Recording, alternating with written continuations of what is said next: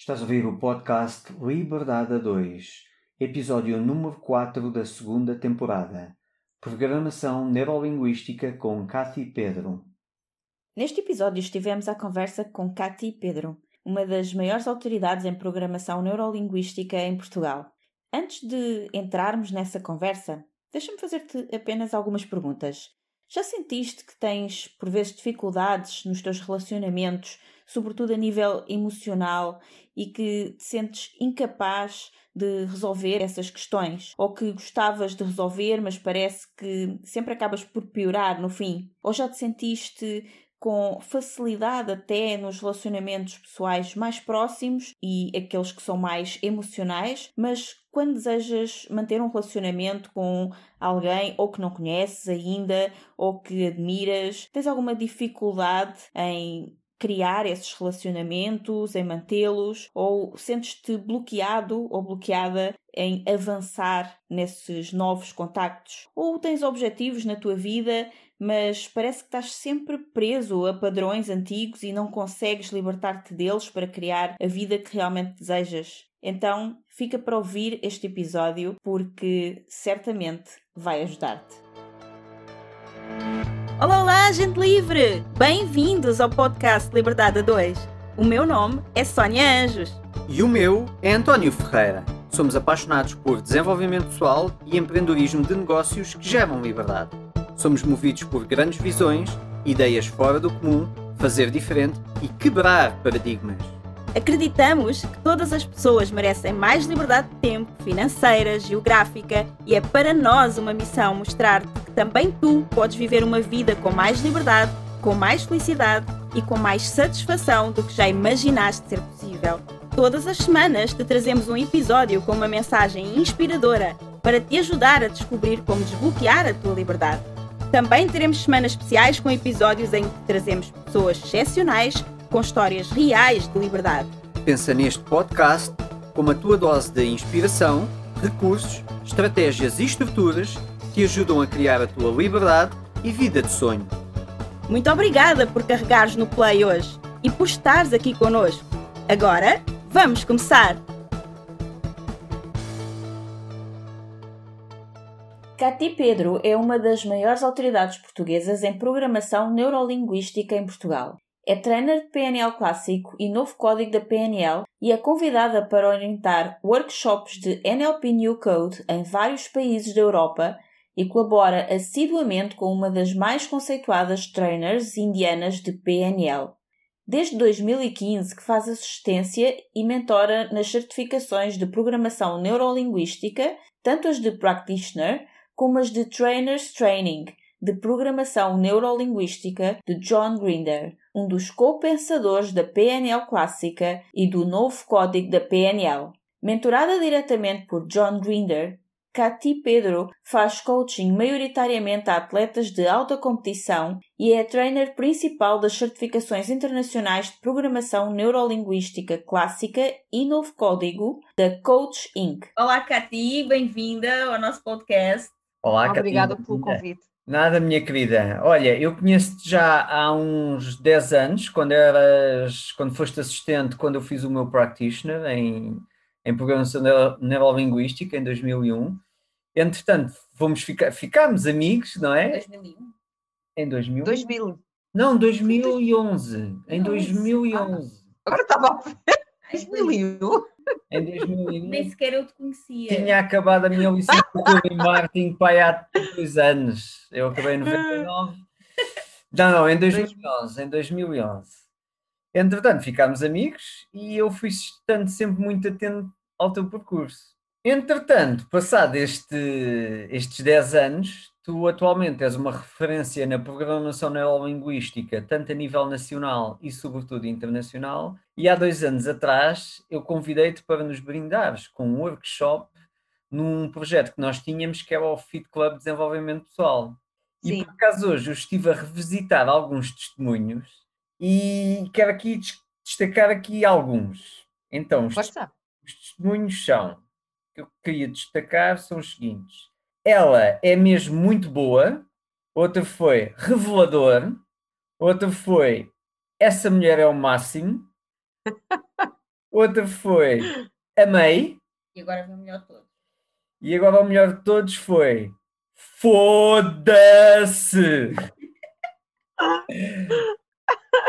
Acho que esse Essa fui eu que disse, então. Essa foi eu que disse. Não, não, não, não, não.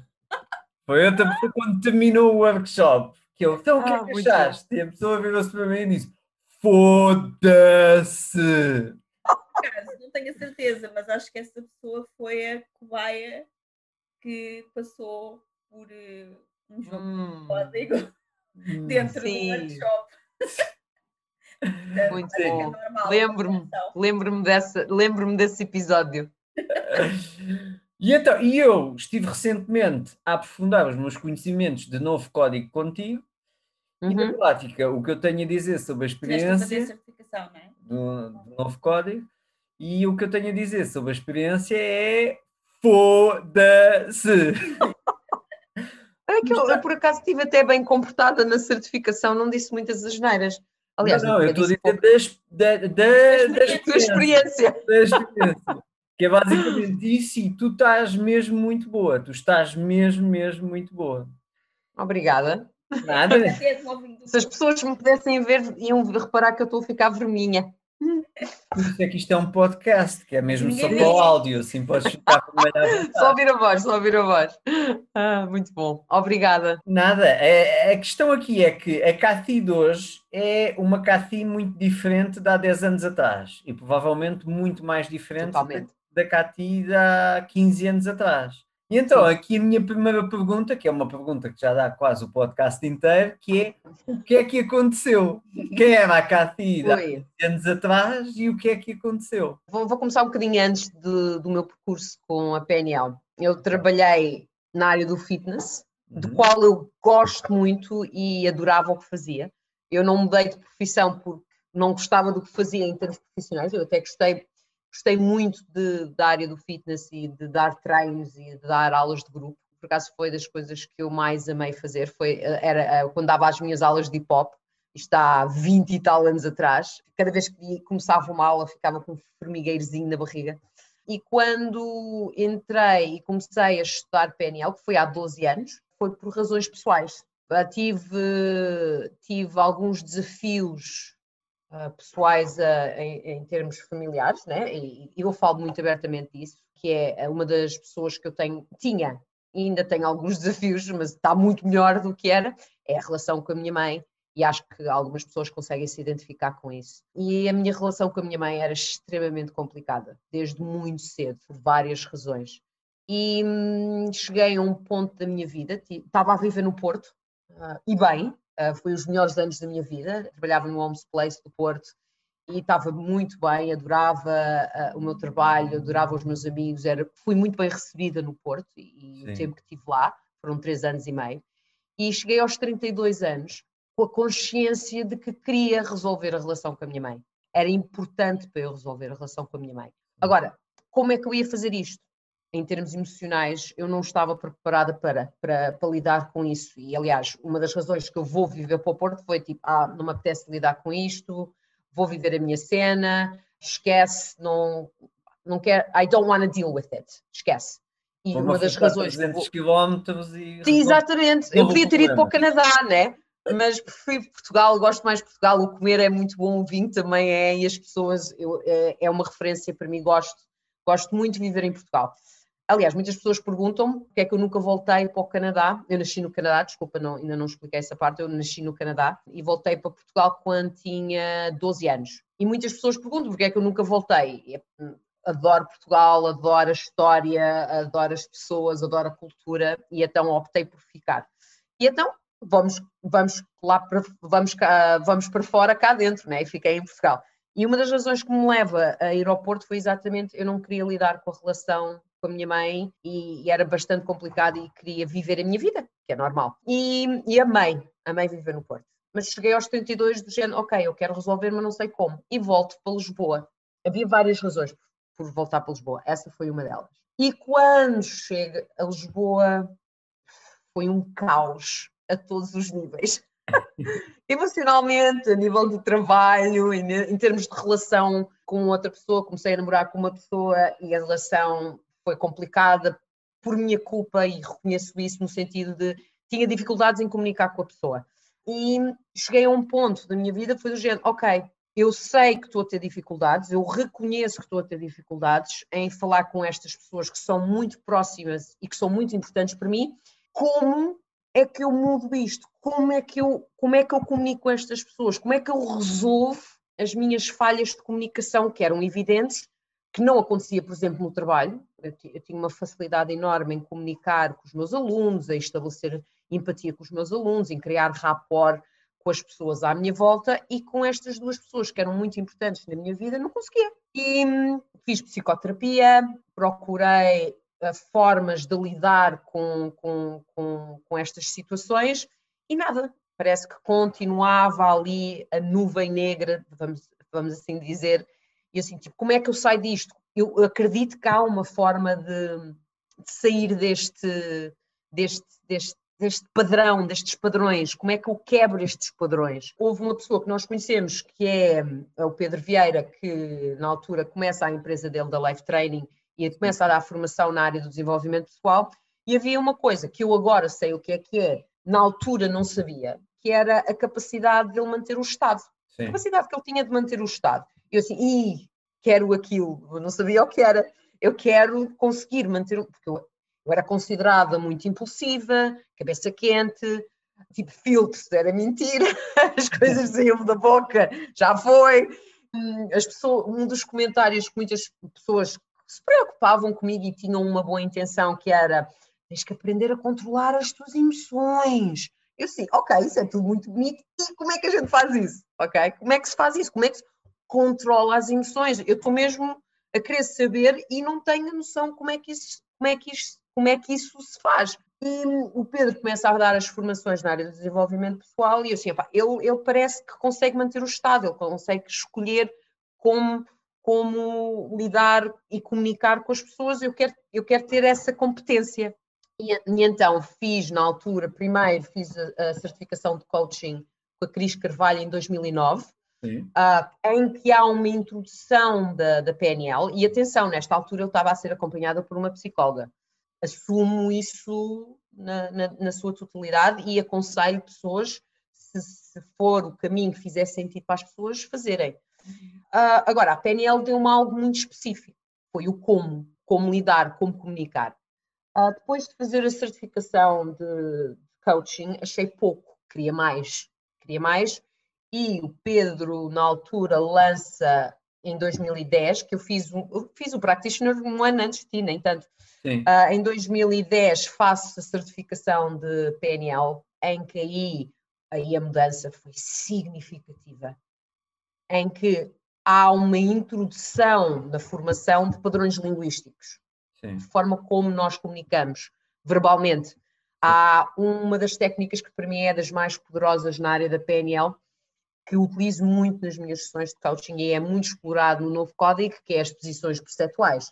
Uh, e mais especificamente dentro das posições perceptuais, a capacidade de nos colocar em terceira posição, olhar para a situação de fora e fazer uma descrição sensorial do que é que está a acontecer.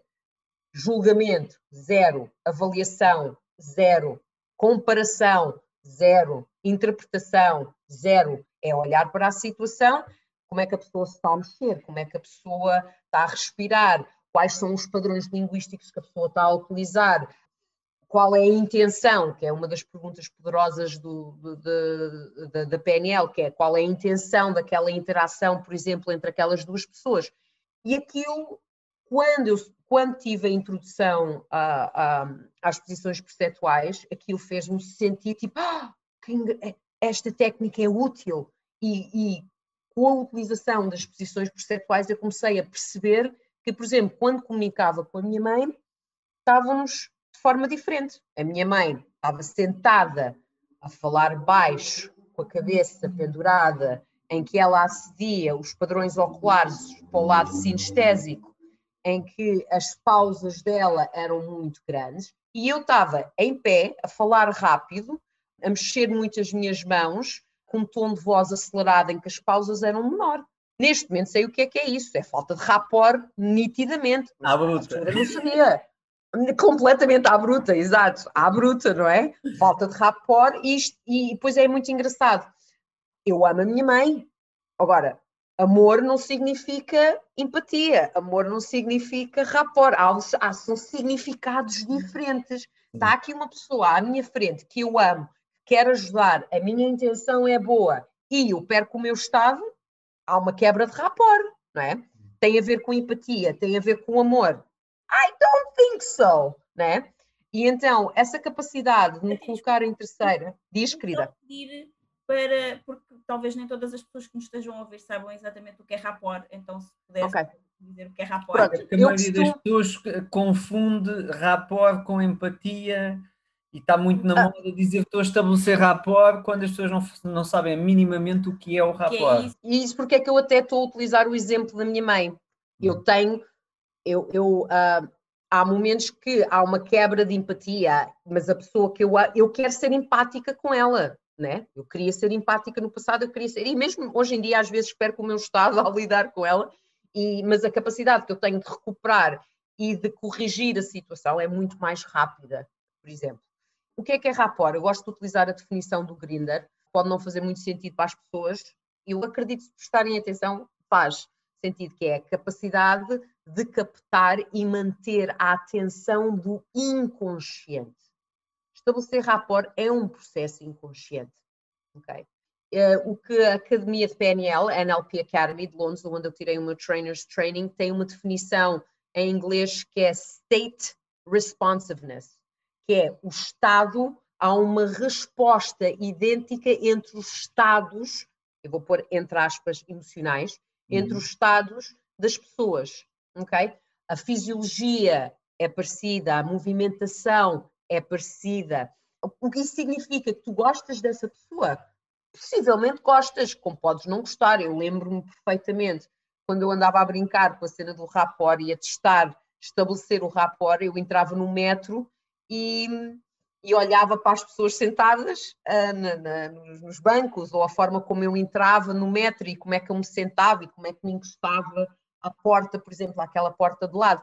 E eu lembro-me uma vez em ter entrado e encosto-me e olho de repente para a frente e estou igual à pessoa que está à minha frente. Uhum. Estou empática com essa pessoa. Ah, nem conheço aquela pessoa, nem intenciono de ajudar aquela pessoa naquele momento, né? Nem intenção de comunicar com aquela pessoa, até fiquei assim, e estou igual, estava igual, perna de baixo cruzada, braços cruzados, inclinada, com a cabeça encostada. Se é empático, pode ser. A minha intenção é ser empática com aquela pessoa à minha frente, de todo, porque foi inconsciente. É um Eu inconsciente. Exatamente. é um. Estava empático dela, mas tu nem conheces a pessoa, não, Zero. não tens nenhuma de nada com ela, né? Zero, zero, eu não, eu não conhecia, e nem queria conhecer, nem queria falar.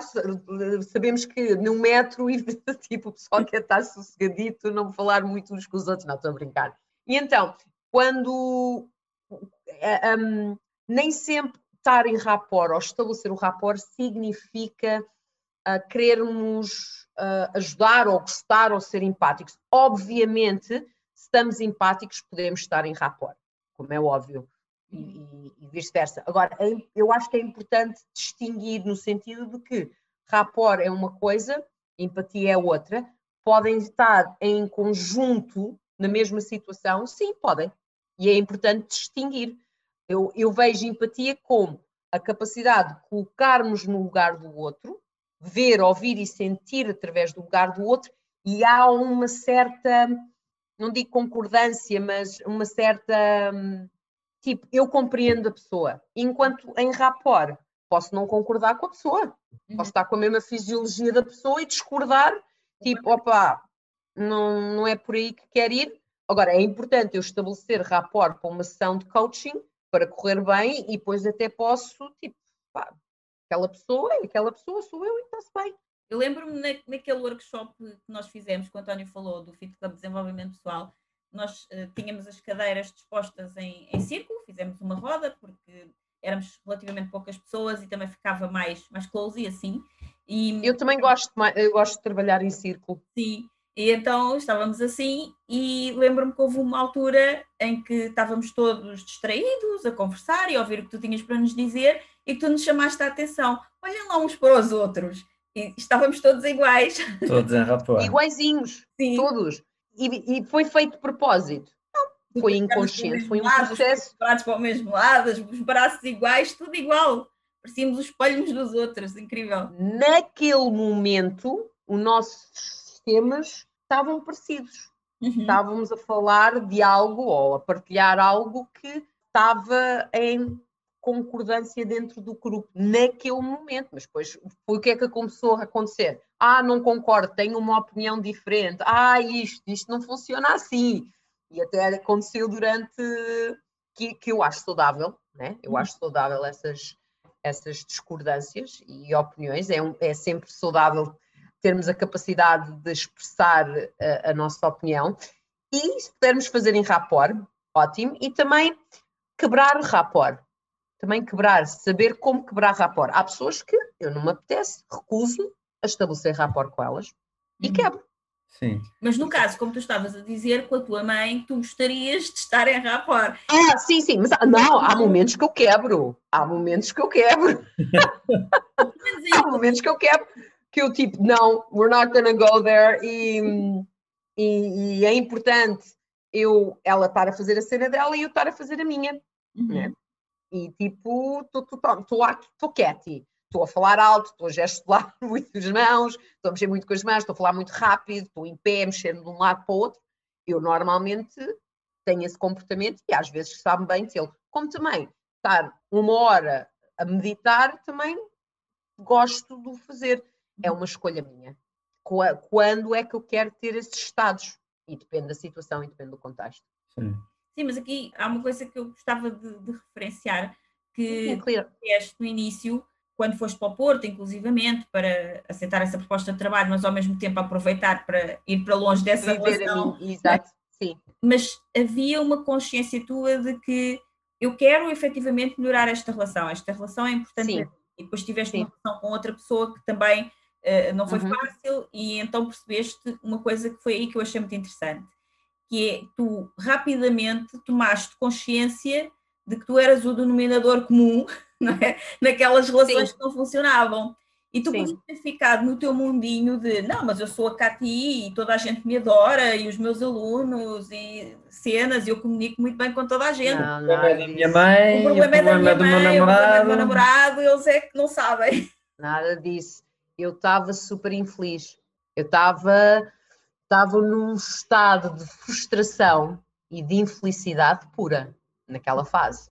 Sim, tanto é okay. que depois de procurar ajuda, disseste fizeste terapia. Sim, sim, sim, eu tinha, eu tinha consciência e depois, obviamente, conversando com familiares, por exemplo, eu tenho uma excelente relação com o meu pai, entendemos-nos bem, discutimos sempre, mas concordamos em discordar. Ah, é incrível. Eh, tipo, quando estou algum tempo com ele, nós discutimos porque temos pontos de vista diferentes e concordamos em discordar. Ele gosta que eu apresente um argumento. ok, tens uma ideia diferente da minha, então apresenta um argumento para isso. E foi desde, desde criança que foi sempre assim. O, o que acontece aqui foi, e eu fui-me apercebendo de conversas que ia tendo com familiares, por exemplo, com o tio, com o irmão da minha mãe, que é, em termos de feitio é totalmente diferente da minha mãe, e conversas que eu fui tendo com, o meu tio ao longo da, da, da nossa vida, porque estou bastante chegada à, à, à família dos, dos, dois lados, da minha mãe e do meu pai, e conversas do género de aquilo que a minha mãe passou com a mãe dela. Uhum. E depois uh, aquilo que a minha avó passou com a minha bisavó. E houve, um, houve, houve, padrões que foram passando de geração em geração. Por exemplo, eu lembro de uma vez, quando era mais nova, o meu tio, o irmão da minha mãe, dizer, dizer assim: que engraçado, a tua mãe está a ficar mais parecida com a nossa avó, que é a minha bisavó. E eu assim, como assim? Sim, está parecidíssima com ela. Depois eu vou puxar a conversa com a minha mãe, mas como, era, como é que era a tua relação com a minha avó? Odiava a tua avó, não gostava nada da tua avó, não sei o que, não sei assim. Hã? Que giro.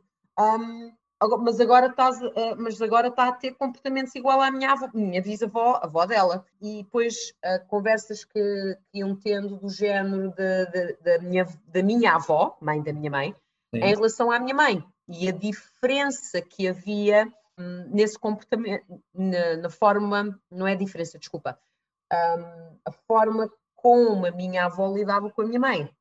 E as conversas que eu ia tendo uh, começou a disputar esta, esta curiosidade em relação aos padrões e acho que de uma forma inconsciente eu quis quebrar esse padrão. Eu quis quebrar esse padrão, que COS 32 vem mais ao de cima do género, ok, vamos resolver isso. E foi também do género de queres chegar a um ponto da tua vida que tiveste a oportunidade de trabalhar a relação com a tua mãe e não o fizeste. E se um dia a tua mãe ou tu, né, desapareçam, whatever, um, como, é que, como é que queres lidar com essa situação? Como é que queres lidar com essa situação? E, e foi, foi aquela, ok, eu quero resolver. E foi duro, e, ainda é. Okay, agora está muito mais tranquilo e eu utilizo as histórias da minha mãe, coitada da minha mãe, é, é, a estrela principal nas minhas formações, porque eu, eu experimento tudo nela, todas as técnicas de PNL eu experimento na minha mãe. Um, ela é a minha cobaia principal, é a minha mãe. Agora, eu, eu, eu quis fazê-lo também. Uma das coisas que eu vi da família da parte do meu pai foi: os meus avós tiveram 66 anos casados, 70 anos juntos, uh, faleceram com seis, anos, seis meses de diferença um do outro. A minha avó, com 94 anos, lúcida. Um dos momentos mais importantes, poderei dizer que é capaz de ter sido um momento mais importante na minha vida. Não foi, obviamente, o falecimento do meu avô, mas foi no dia do falecimento do meu avô, já estava a viver no Porto, uhum. em que eu estava sentada aos pés da minha avó e a minha avó a chorar. E ela disse uma das coisas eu fiquei assim, olha, lembro-me de ter ficado, tipo, não digo em estado de choque, mas um daqueles momentos tipo, holy shit, que hum. ela estava a chorar e a dizer, perdi o meu melhor amigo. E eu olhar para ela assim, que engraçado, ela não disse, perdi o meu marido, perdi o meu amante, perdi o meu companheiro, eu perdi o meu melhor amigo. E eu fiquei assim a olhar para ela em estado de tipo, holy shit, ok, o que é que isso significa? E comecei a, hum, a, a, a, questionar os meus tios, o meu pai, como é que era a dinâmica da família e também fiz isso em relação à, à, à família da minha mãe. Hum. E, e, acho que esse, esse foi um dos momentos mais importantes e ter e mais ter visto o meu pai e os meus três tios, os meus dois tios e tia, eles são muito chegados, são quatro irmãos, ter visto e assistido a eles tomarem conta do meu avô na fase final. Ele teve seis meses acamado antes de falecer, ele, ele faleceu com 94 anos. Eles não permitiram que ninguém tocasse no meu avô. Não pediram ajuda externa, eram os quatro filhos a tomarem conta dele, a mudarem na fralda, a darem-lhe banho, a fazer a barba, a dar-lhe de comer, e rodavam à noite quem ficava com o meu avô. E ele faleceu na cama, que nasceram os quatro filhos, e que teve os 66 anos casado. E eu ter assistido a isso tudo, a ver os meus tios, o meu pai, a ligação familiar àquilo, e a questionar-me se eu faria o mesmo. E a resposta na altura era não, não faria. Vou para o Porto. Vou-me embora. Sim. E depois foi o questionar de, ok, queres resolver isto? Tu assististe a isto que o teu pai e os teus tios fizeram tu queres resolver isto ou não? E eu, quero, mas não tinha ferramentas. Sim. não tinha as ferramentas. E, a decisão aí, está tomada agora e o como, não é? O como não foi, foi, foi como é que eu faço isto? Ok, a psicoterapia ajudou-me para lidar com o meu passado, ajudou. Ajudou a lidar com muitas questões, tudo muito bem. Agora, ajudou-me a comunicar com. Não, de todo. Ajudou a lidar? Não, de todo. Faltava-me o como o practitioner foi bastante impactante, bastante impactante uh, e mudou consideravelmente a forma de eu percepcionar a comunicação. Achei pouco. Um ano e meio depois, a minha relação terminou uh, devido a, a, várias razões e eu faço o meu Master Practitioner de PNL. Achei pouco, queria mais, queria uhum. muito mais. E um ano e meio depois, o passo, atenção, que foi engraçado que o passo a seguir era fazer o Trainers Training, que era lá fora. Mas eu não sabia o que é que servia. Eu inscrevi no Trainers Training sem saber que eu podia dar formação quando terminasse a certificação. Porque a minha intenção era muito simples e clara. Clara, que era, quero mais ferramentas, quer mais, há qualquer coisa que aqui falta, quer mais, quer mais, quer mais. Quer mais e... para mim, ponto final. Sim, self-application, auto-aplicação, como eu disse, eu, eu adorava a minha profissão, ao contrário do que possam. Não, eu adorava CPT e adorava de trabalhar na área do fitness. E por acaso estava tranquila e até visualizava-me a fazer isso, tipo, até aos 60, se tivesse fit para isso, vamos, siga para bingo. E faço o Trainers Training, vai fazer agora 6, 7 anos, acho eu, e aí também o impacto foi significativo. Foram três semanas extremamente intensas, com pessoas de, acho que eram de 42 países diferentes. Uhum. Eu, eu entro com a visão assim, fechada, o meu mundinho, os meus problemas, não é? Venho do, do meu mundinho do fitness, que estava quase há 12, 13 anos, e de repente estou numa sala com 30, eram 70 pessoas, ah, não, entre 70 a primeira semana e depois aumentou a segunda, uma coisa assim, mas tínhamos bastantes pessoas, chegou aos 100, houve uma altura que estávamos 100 pessoas na sala de pontos diferentes, ainda há pessoas que são minhas amigas, ainda hoje, tenho um contacto Sim. muito próximo com elas. E, e foi tipo do género, entra assim do meu mundinho pequenino e sai, tipo, holy shit, eu não sei nada. a sensação que eu tive no fim das três semanas foi: eu não sei nada, quem é que eu sou, o que é que eu estou a fazer. Tinha, tinha 40 anos, 39, 40, e tipo do género, oh my god, e agora? E agora o que é que eu faço com estas ferramentas todas? Foi quando eu começo a ter formação com o Grinder, com o John Grinder, que é o co-criador da PNL, e com a Carmen Bostic St. Clair, que é a esposa dele, a companheira dele, Sim. e começa a tirar as formações de uma forma mais consistente e fazer assistências na, na academia, na NLP Academy em, em Londres, que é com o Michael Carroll. E aí, aí houve uma mudança significativa. Foi mesmo do género: eu não sei nada, uhum. zero, bola. Uh, e agora o que é que eu faço?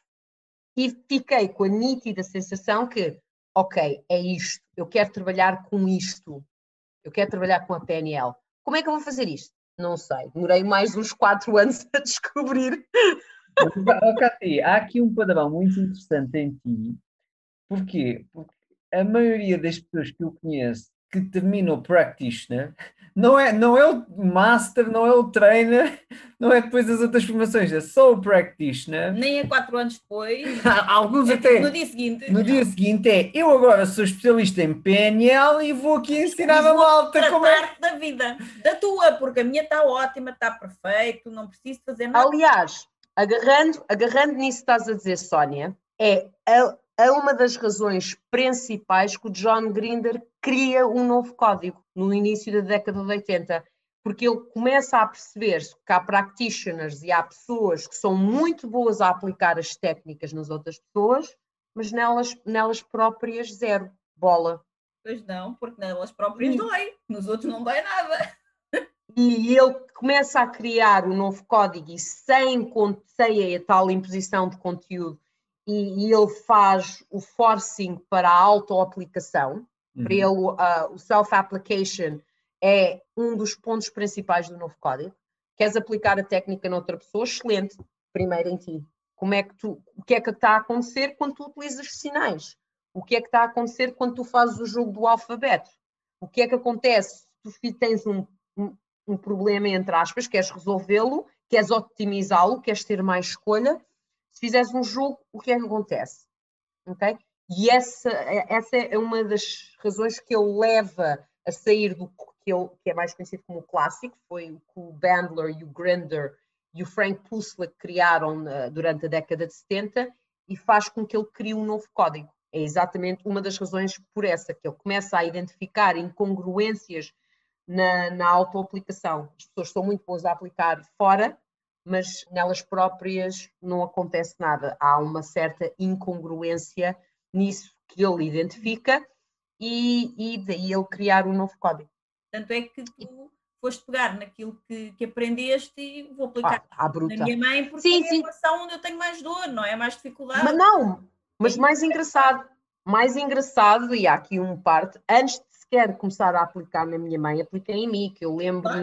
nessa fase houve uma fase que a minha mãe está a viver neste momento comigo e está há três anos comigo porque ela adoeceu e neste momento é fisicamente dependente de mim. mas houve ali um período, mais ou menos, quando eu, tinha, quando eu tinha os 40, quando eu me separei, aquela fase foi muito difícil para mim e houve mesmo do género de afastem-se todos, eu isolei-me bastante, afastem-se todos que eu estou a trabalhar em mim, incluindo a minha mãe, tipo, do género, eu não consigo ajudar ninguém, tenho plena noção que não consigo ajudar ninguém e neste momento vou focar em mim. E foi na altura que eu tirei o Trainer's Training. E aí e foi quando, quando tu disseste... Auto-aplicação. Sim, sim, não, não, não, eu era do género, não quero saber de mais ninguém, não quero saber os problemas de mais ninguém, estou a trabalhar em mim. Uhum. E, e, verbalizei isto muito claramente. E vivia sozinha e estava na minha e tipo, não quero saber. Por exemplo, tu falaste de uma ferramenta que eu gosto muito também, que tem a ver com as percepções percentuais, Sim. mas é muito fácil eu fingir que estou a usar a ferramenta, porque ela é mental, não é? Eu, eu... Podes praticá-la, antes de ser mental, podes praticá-la fisicamente.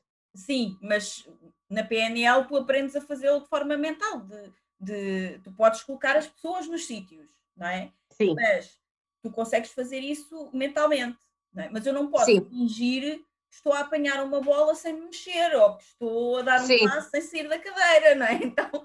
Então, Sim, seja, e dizer o, dá...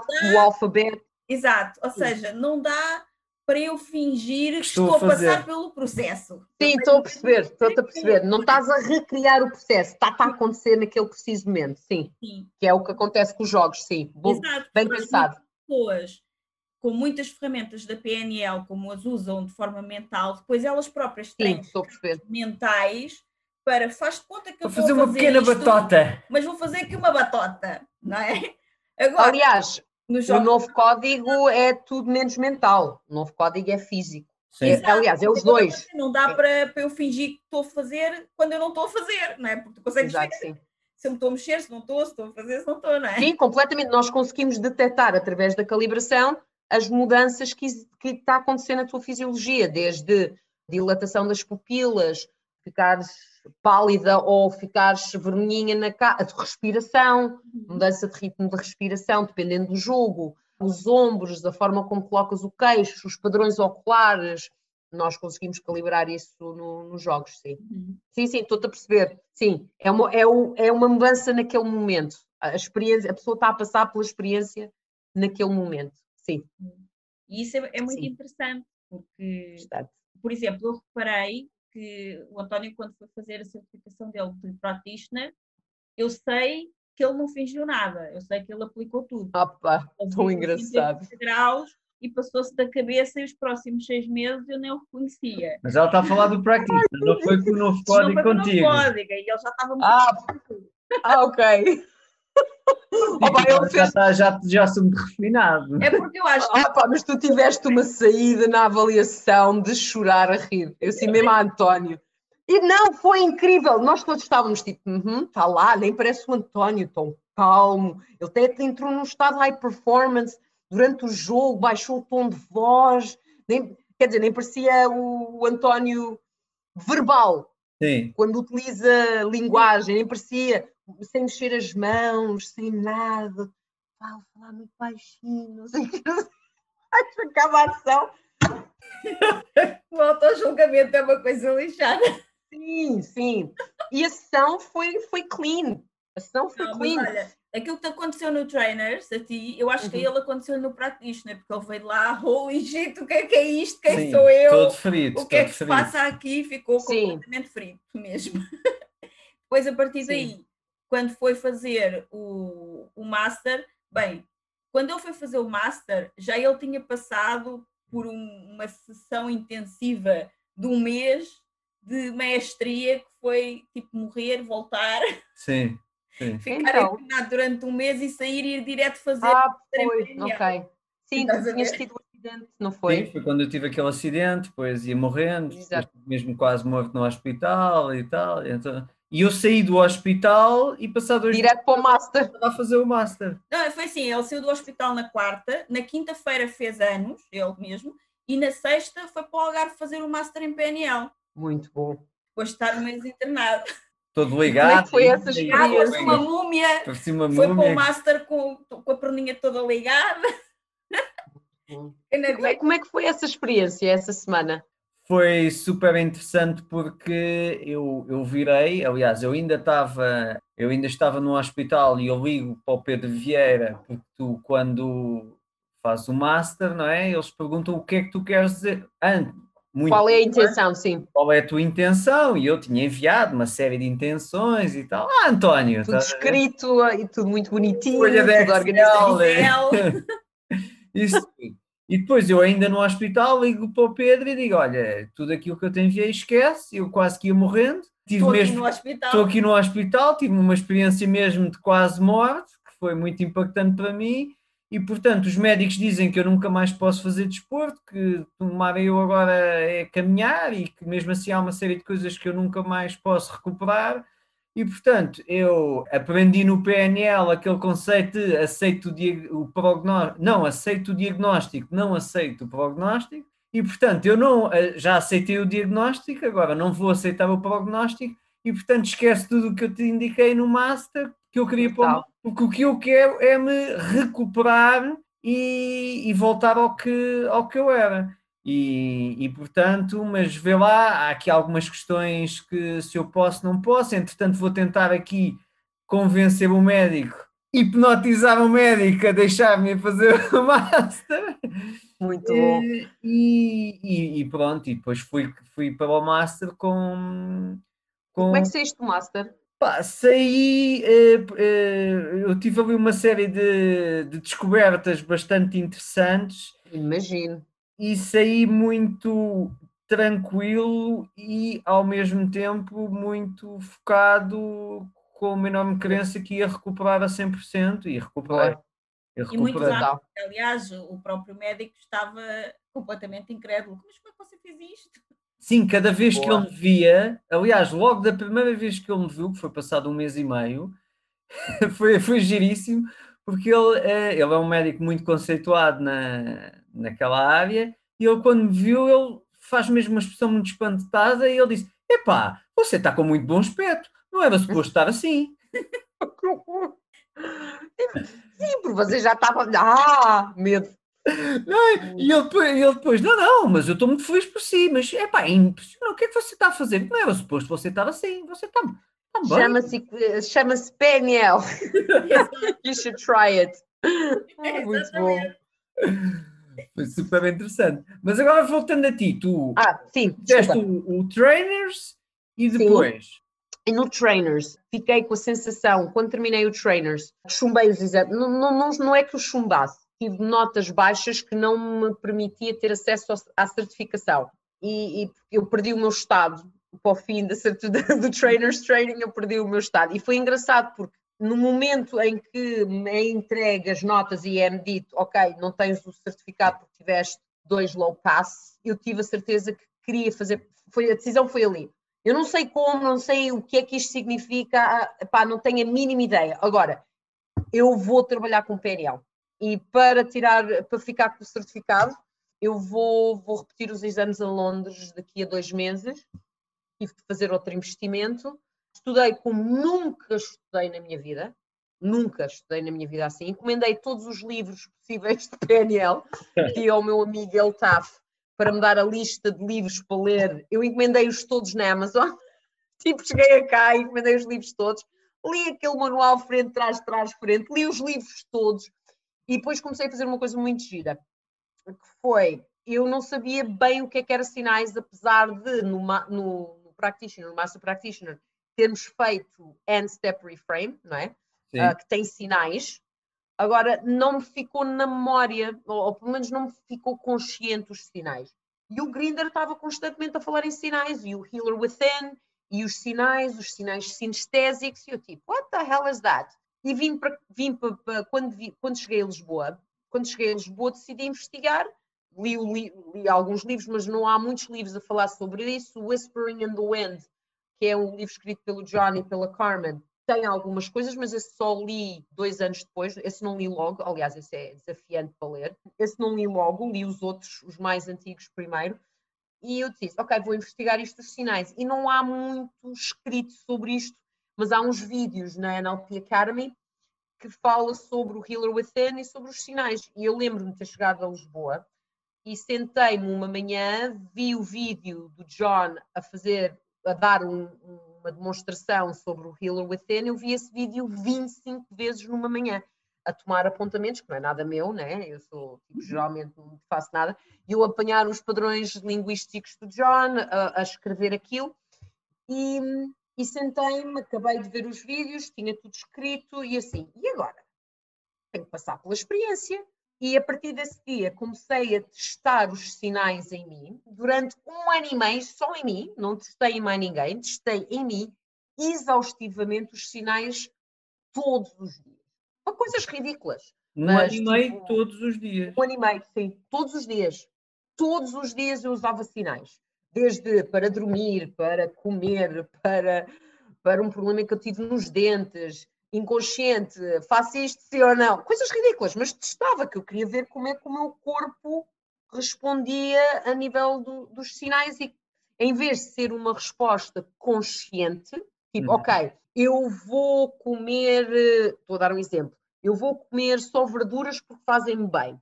Eu perguntava inconsciente como as verduras sim ou não e calibrava o que é que o meu corpo respondia em relação a isso. Para testar. E, e, é engraçado que eu, às vezes, o que é que eu fazia? Às vezes ouvia, o, respeitava o meu sistema, tipo, ok, não vou fazer aquilo porque ele está, tipo, o sinal é não. Sim. E outras vezes ele dizia que sim e eu fazia ao contrário, tipo, só para testar o que é que acontecia. E geralmente não era, não era bom, não era bom resultado. andava a testar. E sim, andava a testar. confirmava mais o quanto sim. essa ferramenta sim. é poderosa. Poderosíssima eu vou dizer agora, seis anos depois, foi o padrão que mais modificou. E eu não tinha consciência disso na altura. Eu não fiz aquilo para me mudar ou para me conhecer ou para lidar com as. Eu estava. Eu, eu vou dizer o seguinte: isto, isto, acho que o John um dia vai me matar. Eu achava que aquilo não funcionava. Honestamente, tipo, ah, andei 40 anos a complicar a minha vida à grande para ter uma cena com os sinais ou um joguinho resolver-me isto? Não, no way. Não, não, não. Foram muitos anos de trabalho aqui a complicar. Não, não pode ser assim tão simples. E, eu, eu achava que, que aquilo não funcionava. Juro-te, eu achava que aquilo não funcionava. Assim, no way. Um jogo? Não, nem pensar. Out of the question. Eu duvidei de, eu achava aquilo tudo muito, muito abstrato, muito tipo, pá, como, como é que isto funciona? Agora, eu tive foi uma coisa, foi, eu tive curiosidade e isso tenho plena noção agora, foi o que me levou a experimentar e, e agora, olhando para trás, tenho a noção, o, processo de autoconhecimento meu teve a ver com os sinais. Conhecer o meu corpo, conhecer as minhas reações perante situações, esta, esta minha capacidade agora de calibrar e de observar o meu corpo em termos de saúde, uh, em termos como lidar com outras pessoas, de perceber, ok, há qualquer coisa que está a funcionar, há qualquer coisa que não está a funcionar, o que é que está, o que é que está a acontecer, o que é que está a faltar nesta situação, seja familiar, seja de amigos, seja, seja uma coisa casual ou uma coisa importante e, e foi os sinais, o trabalho dos sinais que me, para quem não conhece, é utilizar as submodalidades sinestésicas, né, para detectar diferenças no nosso corpo. E, e foi o, o, padrão que me trouxe mais autoconhecimento sobre mim. Ou seja, na prática, nós fazemos uma pergunta ao nosso inconsciente sobre qualquer coisa e perceber o nosso inconsciente vai nos dar uma resposta de sim ou não através de alguma vai nos dar um sinal. Vai nos dar um sinal que podemos por exemplo eu neste momento pouco pouco utilizo o sim ou não. Eu uhum. simplesmente calibro calibro-me e, e, já já sei já sei o que é que que é que está-me a dizer sem ter que conscientemente pensar nisso e sem ter que questionar-me conscientemente e tenho exemplos principalmente com a minha mãe, tenho exemplos fantásticos. E é, é muito giro, porque tu começas isso tudo numa cena assim tipo, ok, eu vou usar esta ferramenta para provar que isto não funciona. Totalmente. Então, ups, funcionou! Ups, funcionou. Não, não, ainda hoje, ainda hoje estou em sessões de coaching em que não me ocorre fazer, por exemplo, sinais ou fazer um jogo de novo código e de repente faço e tipo, yeah, yeah, right. E, for, e tipo, ok. E ainda fico espantada. Ainda hoje fico tipo do género, a sério? Isto continua a funcionar. Isso porque é, que, porque é que me perguntam porquê novo código? É pá, a estrutura é simples e funciona. Trabalho com outras coisas. Eu, eu faço formação noutras áreas. Em termos da ferramenta que eu escolho para trabalhar com outras pessoas, é o novo código. E depois, se as pessoas se perguntarem é que a Cati Pedro é a melhor. Não sei se sou a melhor. Eu acho que também ah, não... isso, que é, é, com a história que tu acabaste de contar, porque qual é que é a pessoa que vai para outro país fazer uma formação que ainda por cima tu nem sequer ias para ser trainer, tu ias porque querias ferramentas para ti, não é? E de repente as ferramentas tu já as tens, portanto não precisavas da certificação para nada, se não era para dar treino, sim. não é? Não, sim, sim, sim, sim. Mas o que é que tu fazes? Tu voltas para casa e dizes, eu vou passar nisto, eu vou, eu vou conseguir ser trainer, e então vês o mesmo vídeo 25 vezes numa manhã, compras todos os livros que existem, estudas que nem uma louca, é? ou seja, quem é que faz isto, não é? Quem é que se aplica realmente desta maneira? Poucas pessoas fazem isso, não é? Portanto, porque e é atenção, porque isto foi, foi há seis anos atrás. Eu demorei quatro anos a decidir que iria dar formação. Exato. E depois sempre a aplicar em ti. Sim, sim, sim. As sim, outras sim, pessoas, sim, em princípio, costumam demorar mais tempo a decidir que vão aplicar nelas. É? Eh, aplicar nos outros elas fazem, aplicar nelas próprias não, não, não. É não. Eu, só, eu só decidi aplicar nas outras pessoas foi após, depois faço, depois do Trainers Training, volto a fazer duas vezes assistência na NLP Academy uhum. e decido fazer o Trainers Training de novo código. E mais uma vez sem, sem acreditar a 100% que aquilo funcionava. Sim. E nesse ano comprei o livro do John, do Whispering in the Wind, foi, foi nesse ano, sim, foi dois anos depois, sim. E, e, comecei a ler esse livro quando voltei para Lisboa. Também, esta formação foi em Londres. Apercebi, então, é engraçado o inconsciente, não tencionava de trabalhar com outras pessoas, a minha intenção de ser coach estava longe de mim, e no livro apercebi-me, numa parte que o, que o Grinder escreve, que ele e o Bandler testavam em grupos grandes, né? eles tinham grupos de, de, grupos terapêuticos em que testavam as técnicas para ver se funcionavam. Depois de terem modelado a Virginia Satir, depois de terem modelado o Milton Erickson, uh, o Richard Bandler e o Frank Puslik tinham grupos de terapia que eles utilizavam as técnicas do Fritz Perl.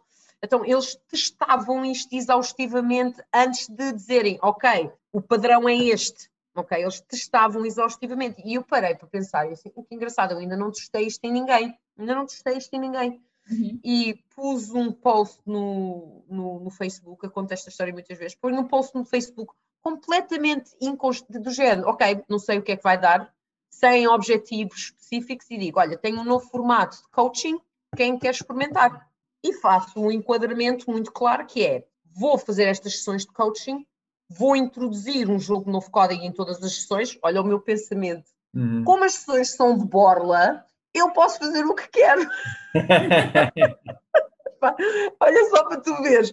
E como são de borla, posso fazer o que quero, eu vou introduzir o jogo novo código, porque eu tinha, eu tinha o pensamento do género, mas como é que eu vou introduzir um jogo novo código no meio de uma sessão? Claro que eu vim a perceber depois que é bastante fácil, a partir do momento que tu tens rapport, tu fazes o que quiseres. Sim. Tu consegues aplicar facilmente o jogo. Mas na altura não me apercebia disso. Mas então faço um enquadramento muito claro do género, ok, vou fazer todas as sessões de coaching, vou fazer um jogo novo código e vou, vai ser sem imposição de conteúdo. Até vou pedir às pessoas para, se puderem evitar, nem me contarem a história, para ver o que é que acontece. É um mais não consigo desenrascar. E para o meu espanto, esqueci-me, pus o post no Facebook, vou dormir, no dia a seguir tinha, tinha volta de 20 mensagens no meu Messenger a dizer que pessoas queriam experimentar. E assim, é lá, ok.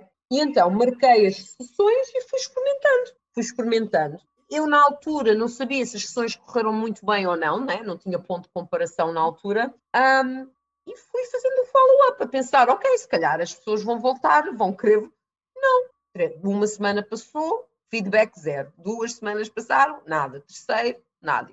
E eu comecei a mandar mensagens escritas ou a telefonar às pessoas do género: Ok, como é que tu estás? Como é que correu? Como é que está a situação? E comecei a ter respostas de padrão do género: Ah, já nem penso no assunto. Oh, do género, o problema está lá, mas eu vejo a forma, vejo a situação de forma diferente. Um, do género, uh, estás-me a ligar porquê? Eu disse, ah, só queria saber como é que Não se lembravam, a sério, não se lembravam. E eu, inicialmente, quando eu tive, comecei a ter as respostas iniciais, eu pensei, e qualquer coisa funcionou muito mal. Eu devo ter feito aqui um erro enorme. O que é que aconteceu? Deve ter-me espalhado ao comprido. E o que, é que, o que é que aconteceu? Mas quando eu começo assim, peraí, todas a darem mais ou menos a resposta na mesma estrutura. Aqui um não padrão. sei, já me esqueci, uh, já não me lembro, ou o problema ainda está lá, mas estou a olhar para o problema. Mas é que era mais ou menos isto. Tudo, as respostas eram extremamente vagas. Mas tudo muito tranquilo relativamente ao problema, não é? Sim, o estado das pessoas em relação àquela situação. Está-se bem. Wait a minute. Não, não, eu continuei desconfiada. Não, não, as pessoas é que estavam, estavam está-se bem relativamente ao problema que elas tinham levado. Sim, até porque. Sim, mas eu não, eu desconfiada, eu assim, peraí, está qualquer coisa que não está bem. E então continuei a, a dar sessões de borla, eu, os primeiros quatro, três anos, os primeiros três anos eu, as minhas sessões eram gratuitas, uh, porque eu estava mesmo com o frame de testar, testar, testar, testar, testar, e, e, e isto era, era, o, era, era o meu filtro uh, na altura engraçado devido a, devido a situações passadas, que era do género. Para eu ter a liberdade de fazer o que eu quero numa sessão, é, é de borla. Porque se calhar, se eu estou a pedir a cobrar, a pessoa vai estar à espera de um, de um tipo de sessão de coaching que se calhar não vai ser aquilo que eu vou fazer. E então, eu durante aqueles três anos, e testei com atletas, e trabalhei com atletas de paddle, uh, e cometi, cometi erros, uh, desde a falta de rapport, falta de calibração. Uh, houve momentos, esta cena é tudo muito bonito dizer, sem imposição, sem impor, mas inicialmente nós temos a tendência de impor, né? Somos, estamos, estamos programados a impor. Uhum. Por mais que a gente tente limpar isso, isso requer, pelo menos falo por mim, houve uma necessidade de eu limpar essa tendência que eu tinha de impor. E houve momentos que eu no início impunha e fiz, cometi muitos erros que me permitiram, aliás, neste momento, o que eu curto mais é as sessões que não, não correm bem. São as sessões assim, porque a pergunta-chave é o que é que está a faltar? O que é que eu não calibrei? O que é que faltou? E são as sessões que me dão mais pica. E, deu-me deu-me uma bagagem em termos de, de, aplicação das técnicas e de calibrar, e a minha capacidade de calibrar disparou, ok? E quem me conhecia antes, e em outras situações, sem ser em contexto de coaching e, e de PNL, eu sou muito distraída, eu não reparo em nada, de cabeça no ar, eu vou na rua, olha, estou, fora. Se me perguntassem há 15 anos atrás se eu sabia observar as diferenças de estado na outra pessoa, eu nem na minha sabia observar isso quanto mais das outras pessoas. Eu era muito distraída. E, e, com o novo código e com a aplicação das técnicas e das sessões de coaching que eu fui dando, a capacidade de observar, de ouvir, de estar atento àquilo que o meu corpo me está a dizer, disparou, disparou. Mas de uma forma, eu digo-te que neste momento eu entro num estado de high performance quando estou a calibrar. Hum. Quando estou a aplicar uma técnica de PNL e, a minha, e começo a calibrar e a observar, eu entro automaticamente num estado de high performance.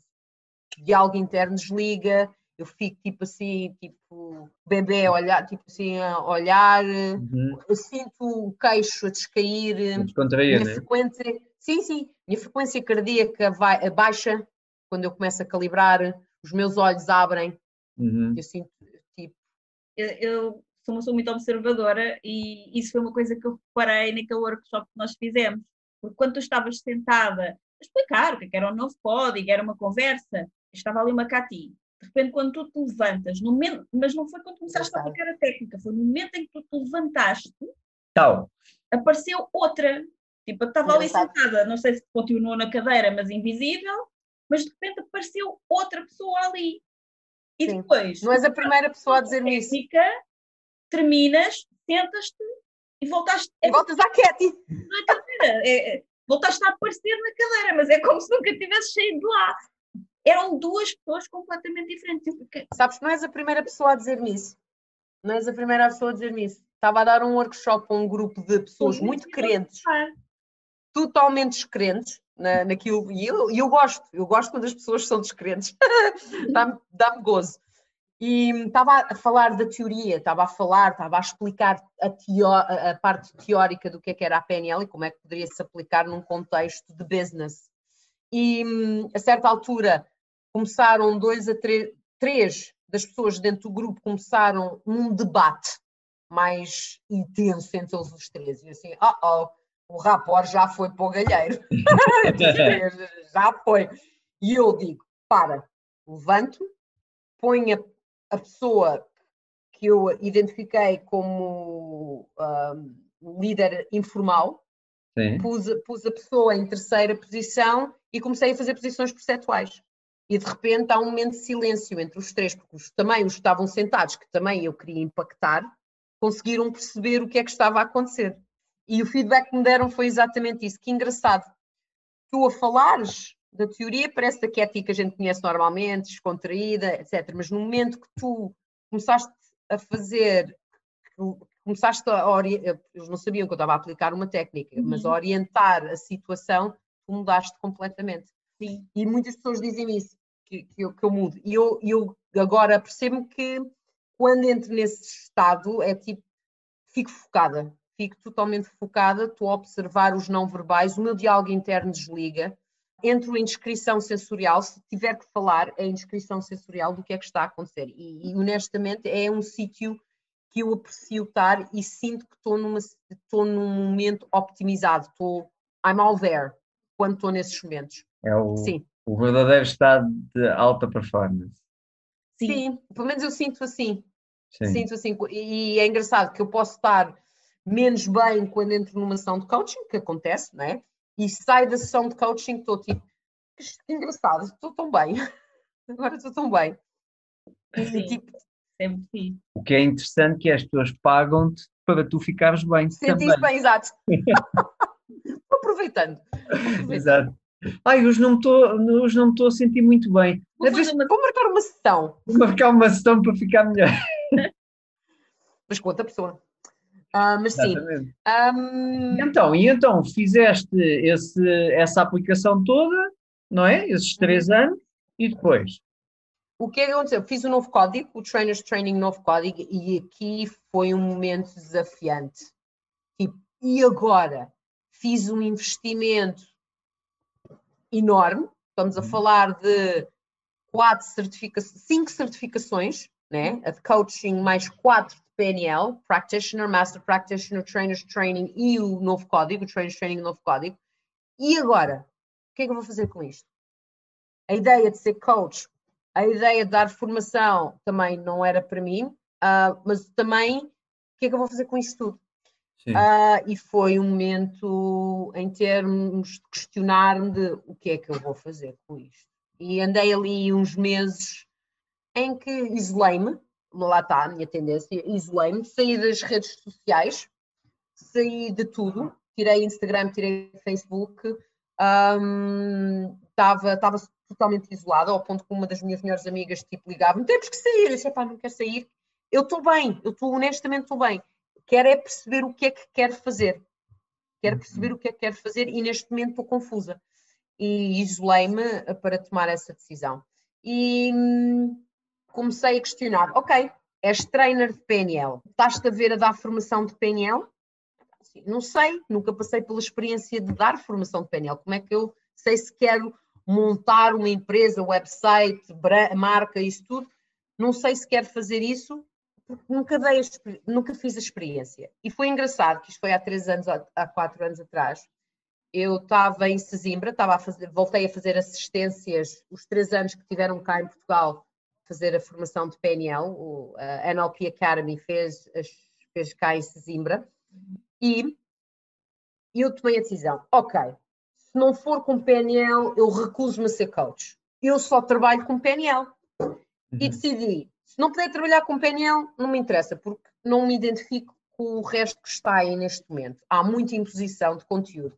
Como é que eu vou, se eu quiser decidir, se eu decidir ser coach e se eu decidir dar formação, como é que eu vou fazer isto?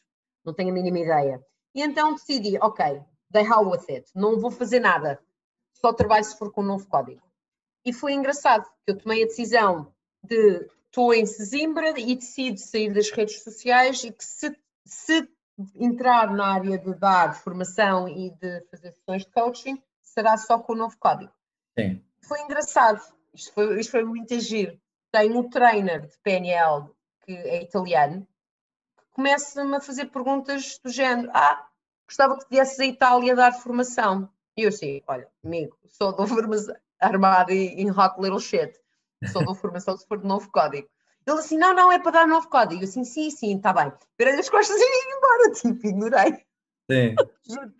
e ele, manda-me o teu currículo, o, o, que é que tu queres que eu te diga no, nos flyers, porque eu quero-te levar à Itália. E eu assim, sim, sim, claro, queres-me levar à Itália. E tipo, como é, como é que este gajo, se não conhece o meu trabalho, claro que ele estava-me a observar em Sesimbra e viu-me a trabalhar em Simbra, mas eu não me tinha apercebido disso. Sim ele tinha-me estado a observar já há alguns anos quando eu fiz de assistências, porque eu, eu conheci-o em, em Espanha, dois anos antes ou três, e ele estava, ele viu o meu trabalho em termos práticos, mas eu não me apercebi disso. Quando tu estavas a assistir nas certificações já Exatamente, sim, sim, sim, sim.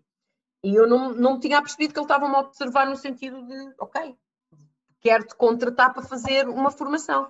E eu, sim, sim, está bem, ok a escola vinha embora. E ele continuou a insistir, a insistir, e eu assim, está bem, a gente fala para a semana. E tinha acabado a formação em Sesimbra, eu a dar PT, em Lisboa, no Lisboa Racket Center até, e ele liga-me, e eu assim, ele assim, olha, quero que venhas a, a, Itália, quero que deias novo código nestes dias e pague X. E eu assim, desculpa, pagas-me quanto? Agora chamaste a minha atenção. Espera aí, run that by me again, vais-me pagar quanto? E ele disse, pago X, despesas todas pagas durante o fim de semana, porque eram três dias de formação, vou-te buscar ao aeroporto, põe-te no aeroporto, tudo pago, alimentação, tudo. E eu assim, a sério? tipo, não estou... foi tão estranho.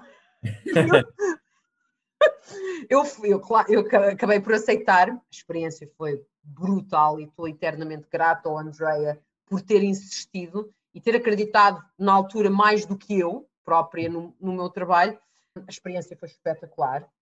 A ideia que eu tinha de dar formação de novo código foi simples, as pessoas perceberam o conceito, houve pessoas a aplicarem, e ainda hoje tem pessoas, pessoas que tiveram nessa formação a contactarem e a, a, a partilharem experiências que tiveram a, em utilizar o novo código.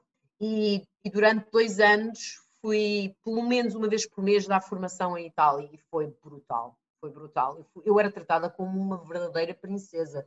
Era, inicialmente foi muito estranho, mas depois habituei-me rapidamente. Isto é bom! Não, tu não estás a ver, depois ali, o comer italiano, o vinho italiano, as pessoas, as pessoas tipo recebiam como eu parecia um rockstar, aquilo era muito estranho. Eu tipo, estou aqui em Portugal a trabalhar com PT, a ganhar uma miséria e tipo, de repente vou para a Itália tratada como uma princesa a ganhar bem. Tipo, realidades totalmente diferentes. Desde tomar o pequeno almoço num, num, numa vila, num, tipo, ei, lindo morrer, onde a formação era. O espaço era espetacular, muito, tudo muito glamorous, tudo muito ah, italiano, não é? Sim. Epá, foi, foi uma experiência brutal. E tomei a decisão, ok, se eu consigo as pessoas percebem o conceito do novo código, as pessoas estão a aplicar o novo código em Itália, consigo fazer isto em Portugal, não naquele nível de luxo, mas em termos de eu consigo fazer isto em Portugal. E então comecei não oficial, ainda não tinha marca, fiz, um, fiz uma formação uh, off the record, off the grid, para eu testar como é que era dar a formação em português, porque para mim dar a formação em português e dar a formação em inglês, porque em Itália eu dava em inglês, Sim. é totalmente diferente. É tão engraçado, é totalmente diferente. E então testei em português a fazer, fazer cá a formação e cheguei ao fim da formação e disse sim, quero fazer isto. E então aí criei a minha marca, criei, escrevi-me na ITA e, e, trabalho com o clássico e com o novo código, mas essencialmente com o novo código. E pronto, já estou na quinta certificação, aliás foi tu, não, fizeste a quarta, fizeste a quarta, não foi? Foi sim. Esta é a sim. quinta. Eu, eu, eu te dei um nas duas. Exatamente, começaste num e depois terminaste no outro.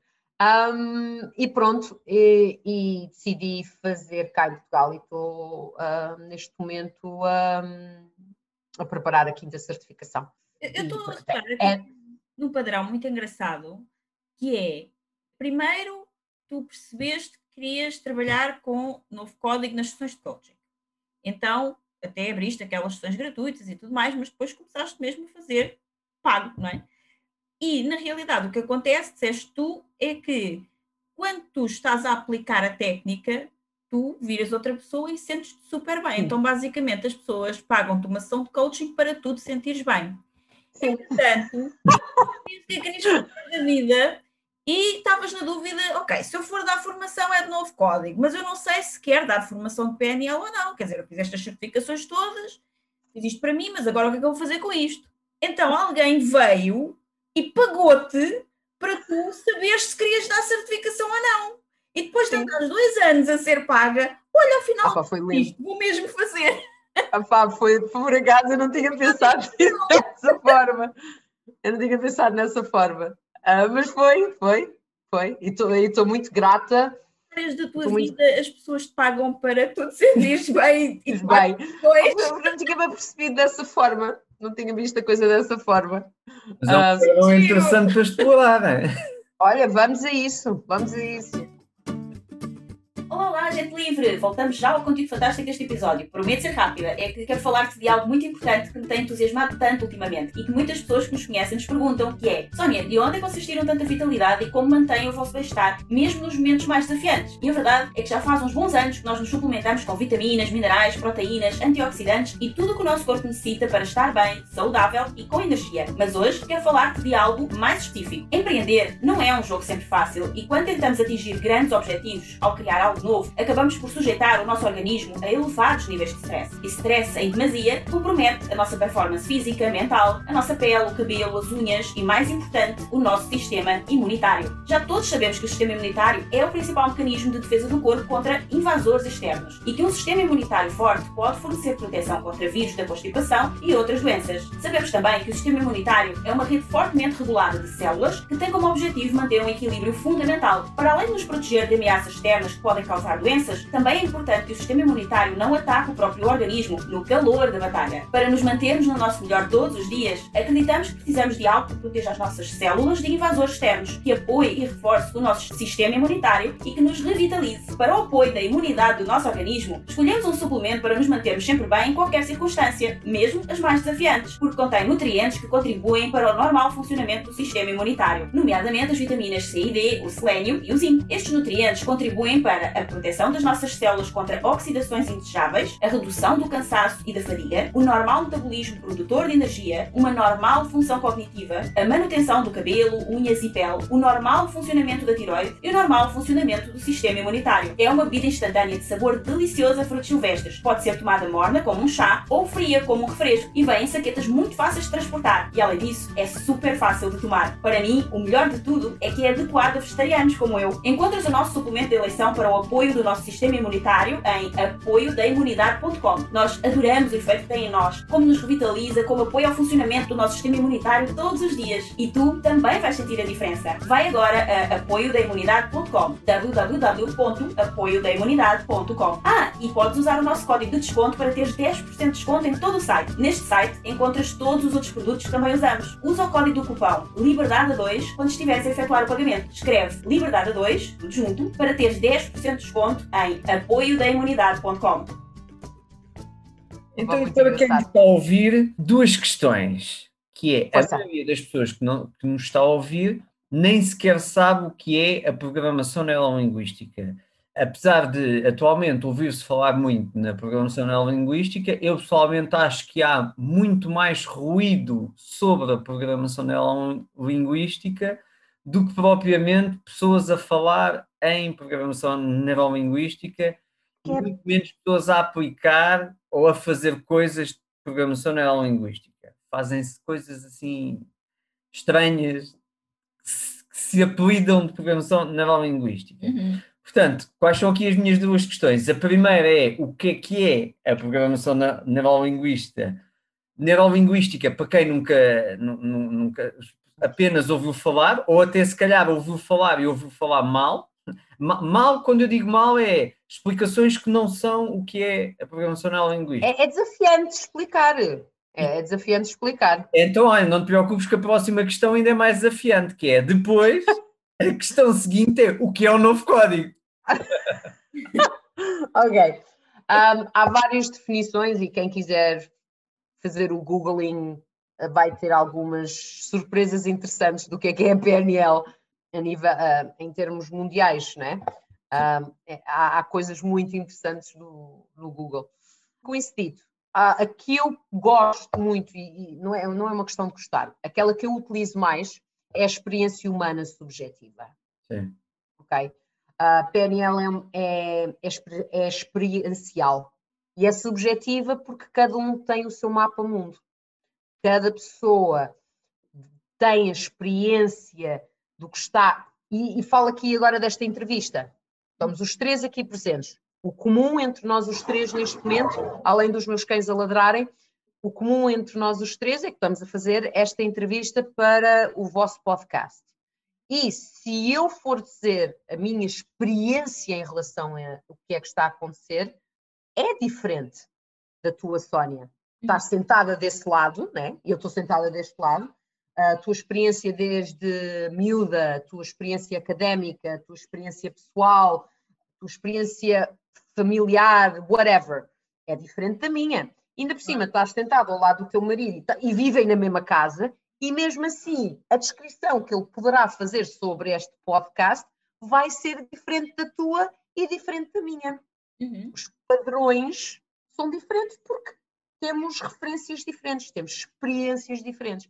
Então, para mim, o que eu, o que eu utilizo mais é a experiência humana subjetiva. É subjetivo. É okay? muito subjetivo. É subjetivo. Agora, o que, eu, o que eu curto na PNL é identificar os padrões. E se queremos quebrar esses padrões, aí é que entra a PNL. Como é que se quebra esses padrões? Né? Se for uma escolha, quebrá-los. A identificação desses padrões é o que me dá gozo. Identificar os padrões. Pronto. Depois a parte PNL, programação, neurolinguística. A programação, a parte neuro, uh, NLP, que eu geralmente faço por NLP. A, a N, que é neuro, a parte neurológica, é as ligações neurológicas que nós temos a forma como nós recebemos a informação externa, uhum. que passam através dos nossos filtros neurológicos, né?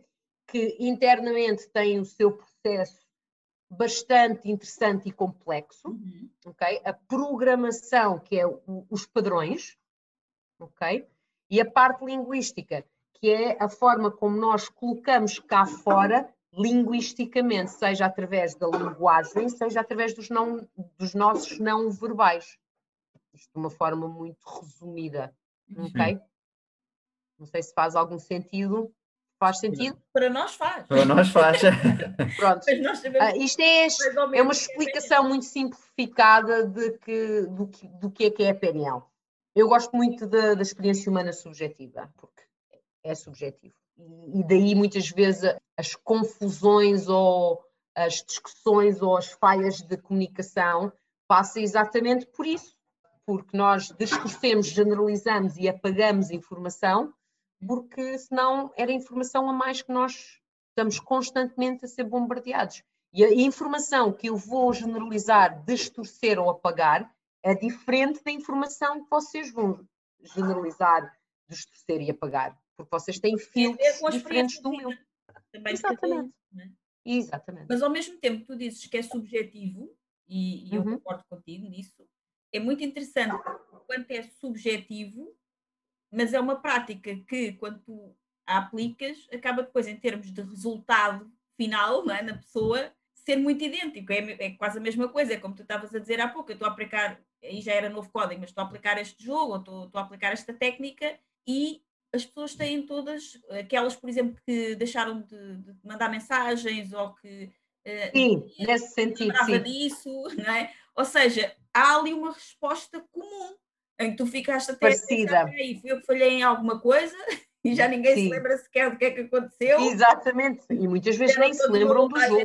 Assim, né? apagou-se do cérebro o que lhes aconteceu, já não estou a perceber como é que isto acontece igual a todas as pessoas se é subjetivo e cada um tinha uma questão diferente, um problema diferente para resolver? Excelente pergunta, Sónia. E sabes o que é, sabes onde é que vem a diferença? Quando a linguagem é introduzida. Porque elas podem experienciar o efeito do jogo ou dos sinais de uma forma similar, né? Em que, agora, se tu pedires à pessoa para fazer a descrição ou a avaliação ou a interpretação daquilo que vai daquilo que, que, que experienciou, aí é que vai, poderá ser diferente. Percebes o que eu quero dizer? E, e tenho um exemplo muito prático, eu até falei ontem na minha live e vou voltar a falar.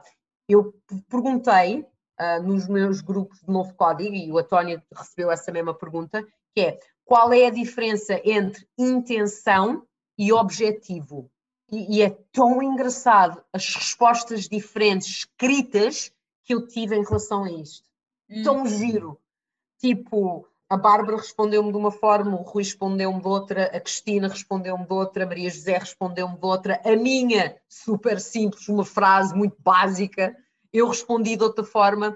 Perguntei a dois colegas meus também, trainers, o, o, responderam um respondeu-me com uma metáfora, contou uma história, foi tão engraçado, brutal a história dele, a que fez sentido.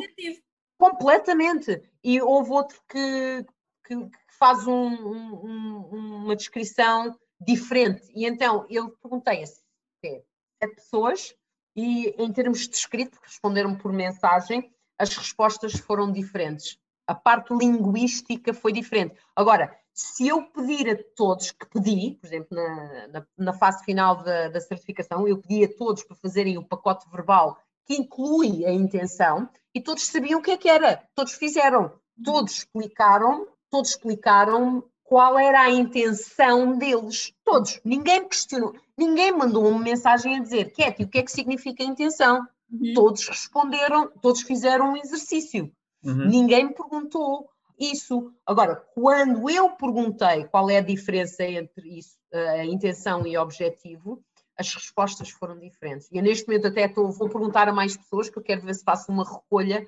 para, para, para analisar. Esse exercício. Muito giro, não, eu, porque espantou-me. Eu fiquei mesmo espantada, porque quando eu mandei fazer o exercício, ninguém me questionou. Ninguém, zero, bola, ninguém me questionou. Todos fizeram um exercício. Todos fizeram um enquadramento da intenção daquilo que eles queriam. Mas no momento que eu pergunto o que é que é a intenção, o que é que é o objetivo e qual é a diferença, as respostas foram diferentes. Tão giro tão engraçado. Eu só aqui dar também um exemplo. Quando tu falaste de, da questão de, das pessoas, por exemplo, quando tu perguntavas por mensagem como é que elas estavam e de algumas até terem dito ah, quer dizer, o problema continua lá, mas eu é que já, é indiferente. Eu gostava de dar um exemplo, que é o seguinte, para pessoas diferentes, o mesmo problema, ou o mesmo tipo de situação, as pessoas podem justamente por causa de todas as suas experiências, todas as suas vivências. Da tal subjetividade. Da tal subjetividade, subjetividade vê-lo de forma diferente. E uma coisa Sim. que para mim pode ser horrível e que me causa muito sofrimento, Sim. para ti está ali, mas ok. É desagradável. Ali. Não é uma coisa agradável, mas não me incomoda. Ok? Então, tu tens esse exemplo em relação ao Covid. Uhum. Exato. mas eu queria pegar, por exemplo, no exemplo deste da relação com a mãe, que é uma coisa que também. Sim Muitas pessoas têm essa dificuldade, Sim. digamos assim. Só que para algumas pessoas uh, acontece o que se calhar te aconteceu a ti aqui há uns anos atrás, que foi eu não quero mais este sofrimento, eu quero resolver isto, eu vou à procura de ferramentas para resolver isto emocionalmente, para mim. Mas outras pessoas decidiram resolver a questão delas de outra maneira e fizeram no do tipo, ok, é assim, já percebi que isto vai continuar a ser sempre assim, já não me incomoda. E aquilo deixou de incomodar. Então, o que é que aconteceu? E imagina que isso aconteceu depois de uma sessão contigo, não é? Então Sim. a pessoa se calhar até foi lá porque o problema dela era que uh, sofria no relacionamento com a mãe. Uhum. E agora, quando ela te diz, não, o problema continua lá, eu é que já nem olho para ele, já nem me diz nada. Se calhar o que lhe aconteceu depois da sessão foi, a relação continua má, mas já não me afeta emocionalmente. E isto, e, e, e isto é que é incrível, porque quem és tu, não é? Enquanto facilitadora, para decidir se a pessoa vai resolver aquilo dentro dela de uma maneira ou da outra, não é? Zero. a decisão é dela, a decisão Exatamente. é da pessoa. Portanto, o que aconteceu ali foi que o problema não se resolveu em si, ele continua lá. A diferença é que para ela aquilo já não é um problema. E antigamente era. Exatamente. É? Sim. E para outras pessoas, se calhar, nunca foi. Ok, é assim. Exatamente, é, é o que é, é o que é. Aceito a relação assim e está-se bem, estou bem com isso. Exatamente. Eu... E, eh, para mim, a mágica dessas técnicas é exatamente essa: é que cada pessoa vai ter o resultado que precisa, exatamente aquilo que precisa. E que fizer sentido para ela, passa a ser uma escolha. E hum, eu, neste momento, tenho consciência de que a minha decisão de trabalhar a minha relação teve muito a ver com aquilo que eu observei na, na relação do meu pai, dos meus tios, com os meus avós. Uhum. Isso impactou-me de tal forma que eu fiz a pergunta a mim: tu queres, tu queres, como é que tu queres que a relação fique? Epá, não, não quero de todo que fique como está, quero, quero algo diferente. Quando tu falaste, quando contaste a história do que aconteceu com o teu avô e de como viste o teu pai e os irmãos dele Sim. todos a cuidar, e quando tu te perguntaste a ti mesma, eu faria isto, e tu respondeste. Naquele momento, não, não. Não, e entretanto, não faria. Disso, já contaste que neste momento a tua mãe vive sim. contigo porque depende de ti. Sim. Portanto, afinal já sim, fazes. Sim, sim, neste momento faço e tenho plena noção que faço. Tenho ajuda do meu irmão, o meu irmão é fantástico. O meu irmão está no Canadá e, em termos financeiros e em termos de apoio, de ligar e falar com a minha mãe, e até o meu tio, o meu tio irmão da minha mãe. O meu tio é incrível. Nos momentos em que eu tenho mais trabalho, meu tio, eu, a minha mãe tem uma excelente relação com o irmão. O meu, o meu tio agarra na minha mãe e vai, eles têm uma casa no, em Tomar e eles vão, eu, e o meu tio, é engraçado, isto é engraçadíssimo. O meu tio com a minha mãe é fantástico. A minha mãe parece a menina querida dos olhos dele. A minha mãe toda contente, toda alegre. O meu tio faz-lhe as vontades todas, todas. O meu tio é incrível em termos de família, apesar da disfuncionalidade, a coisa é, é impressionante. E, e, e, quando eu tenho mais trabalho, o meu tio agarra na minha mãe e leva um mês, um mês e meio, leva para tomar e, e fica lá com ela, porque ela neste momento não, não consegue estar sozinha. Sim. E, é engraçado que ela reage de forma diferente, como, por exemplo, o meu tio cozinha. Minha mãe adora tudo que o meu tio faz. Tudo. Eu cozinho, esquece. e podemos cozinhar a mesma coisa. Mas não, não foi o teu tio que fez. Opa, tão engraçado. Lá está, percepções. Eu, eu, às vezes só me apetece, até, até gozo com a situação. Não foi o tio que fez, fui eu. ah, sim, sim. Ah, o que eu achei incrível foi exatamente essa mudança, não é? Tu, ter, tu teres percebido, eu não faria isso e agora estás a fazer. E claro, as pessoas podem, podem pensar ou podem dizer, pois, não tem outro remédio, não é? Não, mas não, não, não, isso, não, não, não, não, Isso, isso para mim é um fator bastante importante e eu conto isto nas certificações e, e, por exemplo, como eu disse, eu tenho uma relação próxima com o meu pai e houve uma altura, meu pai, meu pai vive no Algarve e eu fui visitar o meu pai e o meu pai disse, epá, já que não estás a trabalhar, já que não estava a trabalhar na área do fitness e agora trabalho mais em casa, como vocês, epá, podias vir passar mais tempo cá. Passa mais tempo cá, vem passar mais tempo connosco. E eu disse, pá, não pai, não, não, não consigo, a mãe precisa de apoio, não consigo. E assim, ah, pois é, é a tua obrigação. Caiu-me assim, não, vamos parar aqui já, não é a minha obrigação. Eu faço o que faço porque quero fazê-lo. Uhum. Eu faço porque quero fazer. E não então, tenho. Não, não tenho que fazer. Eu, eu não tenho que fazer nada. Agora, obviamente, se eu tomasse a decisão de, de não dar apoio à minha mãe, eu aceito as consequências dessa minha decisão. Depois lidaria com elas da forma como pudesse lidar ou não. Agora, eu, eu faço o que faço porque quero fazer. Eu acompanho a minha mãe às consultas do médico e é tão engraçado, eu tenho muito cuidado e estou a calibrar muito bem aquilo que o médico diz à minha mãe. Muito bem, porque eu sei que a influência que o médico tem no estado da minha mãe, é, é, é impressionante. E é engraçado que os médicos não abrem, é muito giro. Eu calmo, não falo, estou uhum. a ouvir, E os médicos não falam com ela sem primeiro olhar para mim. e eu tenho muito cuidado. Como pedir pela... autorização para falar, não é? Porque tem a noção do. A minha mãe foi sempre medicada com, com uma depressão e Sim. é medicada e já está muito melhor e, e, já conseguimos reduzir a medicação ao longo dos anos. E por acaso, epá, podem falar do que quiserem do sistema de saúde. Em relação à minha mãe, tirando ali um episódio há três anos atrás, quando ela teve um sofreu de embolia pulmonar, foi um caos inicialmente. A partir do momento em que ela é acompanhada por uma das médicas, o acompanhamento dela nestes últimos três anos foi fantástico e estou muito agradecida ao sistema de saúde.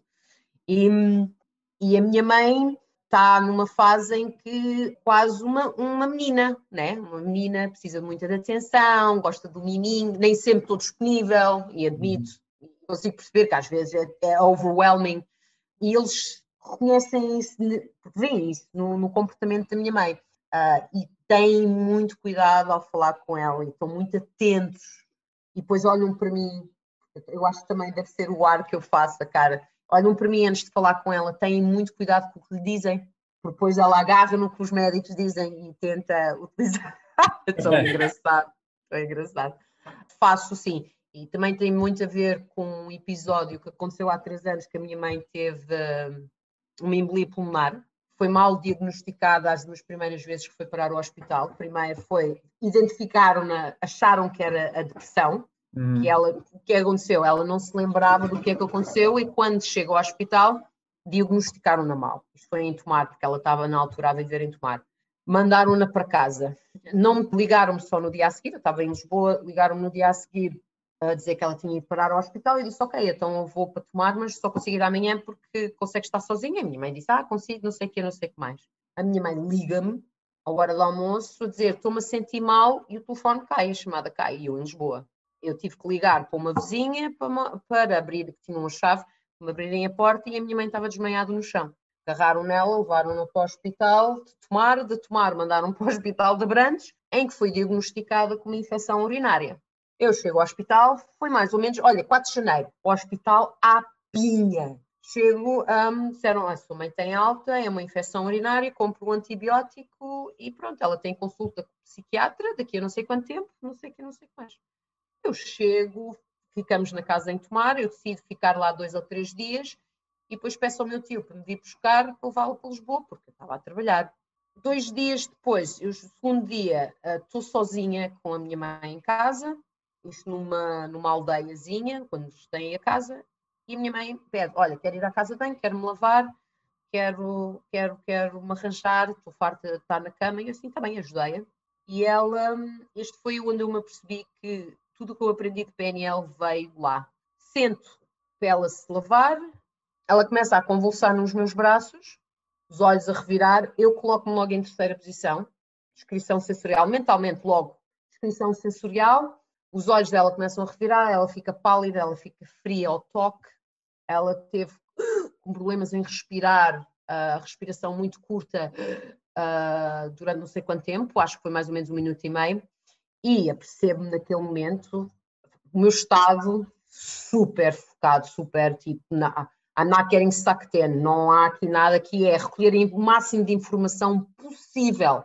Apercebi-me logo que a convulsão foi provocada por movimento, ok? Não, aqui não é infecções urinárias, não é nada. Uh, foi quando vai do quarto à casa de banho, ela começa a convulsar devido ao movimento. Deito-a na cama, uh, veia para a cama. Uh, ela ganha, voltou a ganhar consciência, perguntou-me o que é que aconteceu. Eu disse, nada, mãe, tranquilo, etc. Vamos voltar para a cama. Deito-a e digo, agora ficas na cama, evita-te mexer. Fica na cama que eu já venho. Saio e te ligo para a ambulância. Primeiro, para ver se consigo trazê-la para Lisboa. Eles disseram que não, melhor era ser através do Hospital de Brandes. Vieram-na buscar, faço a descrição aos, aos, aos, aos paramédicos, né? Uhum. Uh, que foi, foi, foi bastante rápido até, e eu só disse, disse o que eu observei e disse para evitar de mexerem, né? porque vão ter que acartar para a ambulância porque ela não se, pá, esquece, ela não vai a andar. Eles concordaram comigo, tiraram-lhe a temperatura, a pressão arterial e disseram sim, a tua mãe não está em condições de andar, vamos para o hospital e entro e faço uma descrição do que observei, e ao contrário das duas primeiras vezes que eles não tinham detalhes do que é que aconteceu, porque a minha mãe não se lembra, né? fizeram dois taques em menos de quatro horas. Porque, e eu estou convicta que eles fizeram esses taques porque quando eu cheguei ao hospital eu fiz uma descrição detalhada do que aconteceu. Uhum. Fizeram o taque, identificaram a embolia pulmonar, fica uma semana em Abrantes, foi o filme nesta altura, fica uma semana em Abrantes, eu ia ir tô, quase todos os dias para ela, estava sozinha para nos visitar, e nitidamente eu não estava preparada para lidar com a parte emocional e tenho a noção disso. Agora, que tenho a sensação que se não fosse as ferramentas de PNL para lidar com essa situação, conhecendo como conhecia, ok? Sim. Eu tinha lidado de, eu tinha lidado com a situação de outra forma. Ela vem para Lisboa, é transportada, ela mudou do hospital oito vezes, é transportada para São José, de São José para Santa Marta. Está em Santa Marta, eu estou a dar o meu primeiro practitioner, a testar o meu primeiro practitioner oficial, eu a dar formação naquele fim de semana, e deram-lhe mal a injeção do anticoagulante, provocam-lhe uma hemorragia interna, é transportada para o Hospital São José, é operada de urgência, leva três transfusões de sangue e, e sim, leva três, ia morrendo outra vez. Uhum. A segunda vez que ia morrendo outra vez. Safa-se da situação, ok? volta para o hospital de, de Santa Marta e como ela ficou sem os antidepressivos durante não sei quanto tempo e ela está habituada, né? ela está, está habituada a eles, decidiu de parar de comer. tá, Capaz tá. Exato, decidiu parar de comer e, e, a, e, a, médica, que é a médica que acompanha agora, que é espetacular, a partir de, daquele momento, a médica apercebe-se que aqui há uma, uma questão uh, depressiva né, uhum. na minha mãe e manda-a para casa, mas sem tomar o anticoagulante, que é extremamente perigoso, né? uhum. porque ela pode voltar a ter uma convulsão a qualquer momento, sem o, o anticoagulante. Vai para casa e, e, a minha mãe faz uma recuperação surreal. E comandos hipnóticos à bruta, torto e a direito, e terapias de respiração e vir pessoas cá a casa com cenas. A minha mãe fez uma, uma recuperação fabulosa. Fabulosa. E, eu tenho plena noção, e foi nessa, nesse, nesse, quando aconteceu isso, que eu tipo, ok, eu sei o que é que vou fazer, eu sei aquilo que quero fazer. E tomei a decisão. E, então, e, para... e atenção, tenho, tenho a sorte também de ter o suporte Sim. do meu tio, do meu irmão e até do meu pai. Uhum. E então, para um, quem nos ouve, o que é que, o que, é que pode esperar de, uma, de aprender com a PNL ou de uma sessão de coaching com PNL? Ainda só Olha, do PNL clássico. Pode haver uma mudança a nível de comportamento. Uhum. Isto, isto, é, isto, obviamente, é muito básico. Pode haver uma mudança a nível de comportamento. Aliás, isso é uma das. Acho que um grande exemplo que tu acabaste de dar agora, que a maioria das pessoas, não são todas, claro que há aquelas que dizem têm sangue frio, não é? Digamos assim, uh, ou que a ligação emocional afinal não é assim tão importante e então conseguem lidar com a situação muito bem, mas se calhar para a grande maioria das pessoas, quando vê um ente muito querido em convulsões ou, ou a ter um problema grave qualquer, a reação mais comum é a pessoa praticamente entrar quase que em pânico, não é? O que é que está aqui a acontecer? e começa a colocar-se num estado emocional que é automático, que aí nem sequer é uma escolha, é uma, uma coisa que lhe aconteceu, não é? E coloca-se nesse estado e a partir desse estado não tem a mesma capacidade de resposta, por exemplo, que tu tiveste para manteres a calma, estares ali a fazer toda uma observação, observação Sim. essa que depois chegaste ao hospital e descreveste, e isso provavelmente salvou a vida da tua Sim. mãe, não é? Porque Sim. muitas pessoas acabam por não sobreviver a embolias pulmonares porque são normalmente mal diagnosticadas, porque acho que não é fácil diagnosticar. Também há, assim, aí uma, uma política, não é? Que também eles não vão fazer taques por tudo e por nada, e portanto eles evitam ao máximo, sobretudo nos, nos hospitais públicos, evitam ao máximo fazer os taques, é? também, e por isso acaba por não se detectar logo, mas muitas pessoas acabam por não sobreviver e nós há pouco estávamos aqui a falar do António ter estado hospitalizado e foi exatamente isso que lhe aconteceu. Ele teve uma embolia pulmonar e estavas a contar a história do teu meio, eu parecia que estava a ouvir a dele, porque Sim, ele também, também. foi duas vezes ao hospital. Ah, Mal diagnosticado, era uma contratura. Eu tive 48 horas com uma, com uma embolia pul- pulmonar. Mandavam-me embora, isso é uma contratura. E eu tive A 48 minha horas. mãe mandaram embora duas vezes. E consigo perceber porque é que me mandaram a minha mãe embora. Uhum. O historial clínico dela de depressão, ok? E sem conseguir explicar e descrever o que é que lhe estava a acontecer, porque ela não se lembra, consigo perceber. Agora, foi muito, foi muito interessante quando eu chego ao hospital e a fo- epá, eu estava, o meu estado estava. Forma como eu falei com a médica foi tipo do género: let's cut the fucking bullshit. Não é, eu disse mesmo, não é depressão nem é infecção urinária, foi eu vi isto, isto, isto, isto, isto, isto, não sei o que é que é. Agora, essas duas coisas não a são de médica é você, certeza. não sou eu, mas o que aconteceu foi isto. né? E Essa isso mesmo, e desconfio. De perceber que, por exemplo, que ela não se podia movimentar, isso aí é um discernimento que outra pessoa em estado de muita ansiedade com o que está a acontecer, por mais que quisesse estar atenta, se calhar não conseguia ter reparado. E mais engraçado, a minha mãe chegou ao hospital, estávamos à espera, o, hospital estava mesmo à pinha. Aliás, a primeira noite a minha mãe ficou no corredor. Já tinha feito os taques. Nesse momento já, já sabia o que é que era. Quando chegamos ao hospital, ter ela estava na maca e a certa altura eu vou falar com a médica e de repente quando volto a minha mãe não estava na maca. E eu, onde é que está a minha mãe? Hum. e vejo a minha mãe a caminhar com a senhora, com o auxiliar, e eu assim, what the fuck? E começo a correr pelo corredor abaixo e disse, a minha mãe tem que ficar quieta, a minha mãe não se pode mexer. Ah, não sabia. Pronto, ela não se pode mexer. e depois trouxeram a maca, foi à casa de banho, trouxeram a maca e deitaram-me a correr pelo corredor abaixo, tipo, Olha, tipo, que filme, Aqueles, aquelas foram umas semanas e tenho, a sensação que tenho é as ferramentas de PNL ajudaram. Acabou, ponto. E quem me conhece, ah, quem me conhecia, e tu perguntaste há 15, se isto fosse há 15 anos atrás, pá, esquece, nu- nunca tinha, nunca teria tido a capacidade de manter o meu estado e fazer uma Exatamente. descrição do esquece, not happening, não ia acontecer. E, e há muitas pessoas que podem te confirmar que isso não iria acontecer.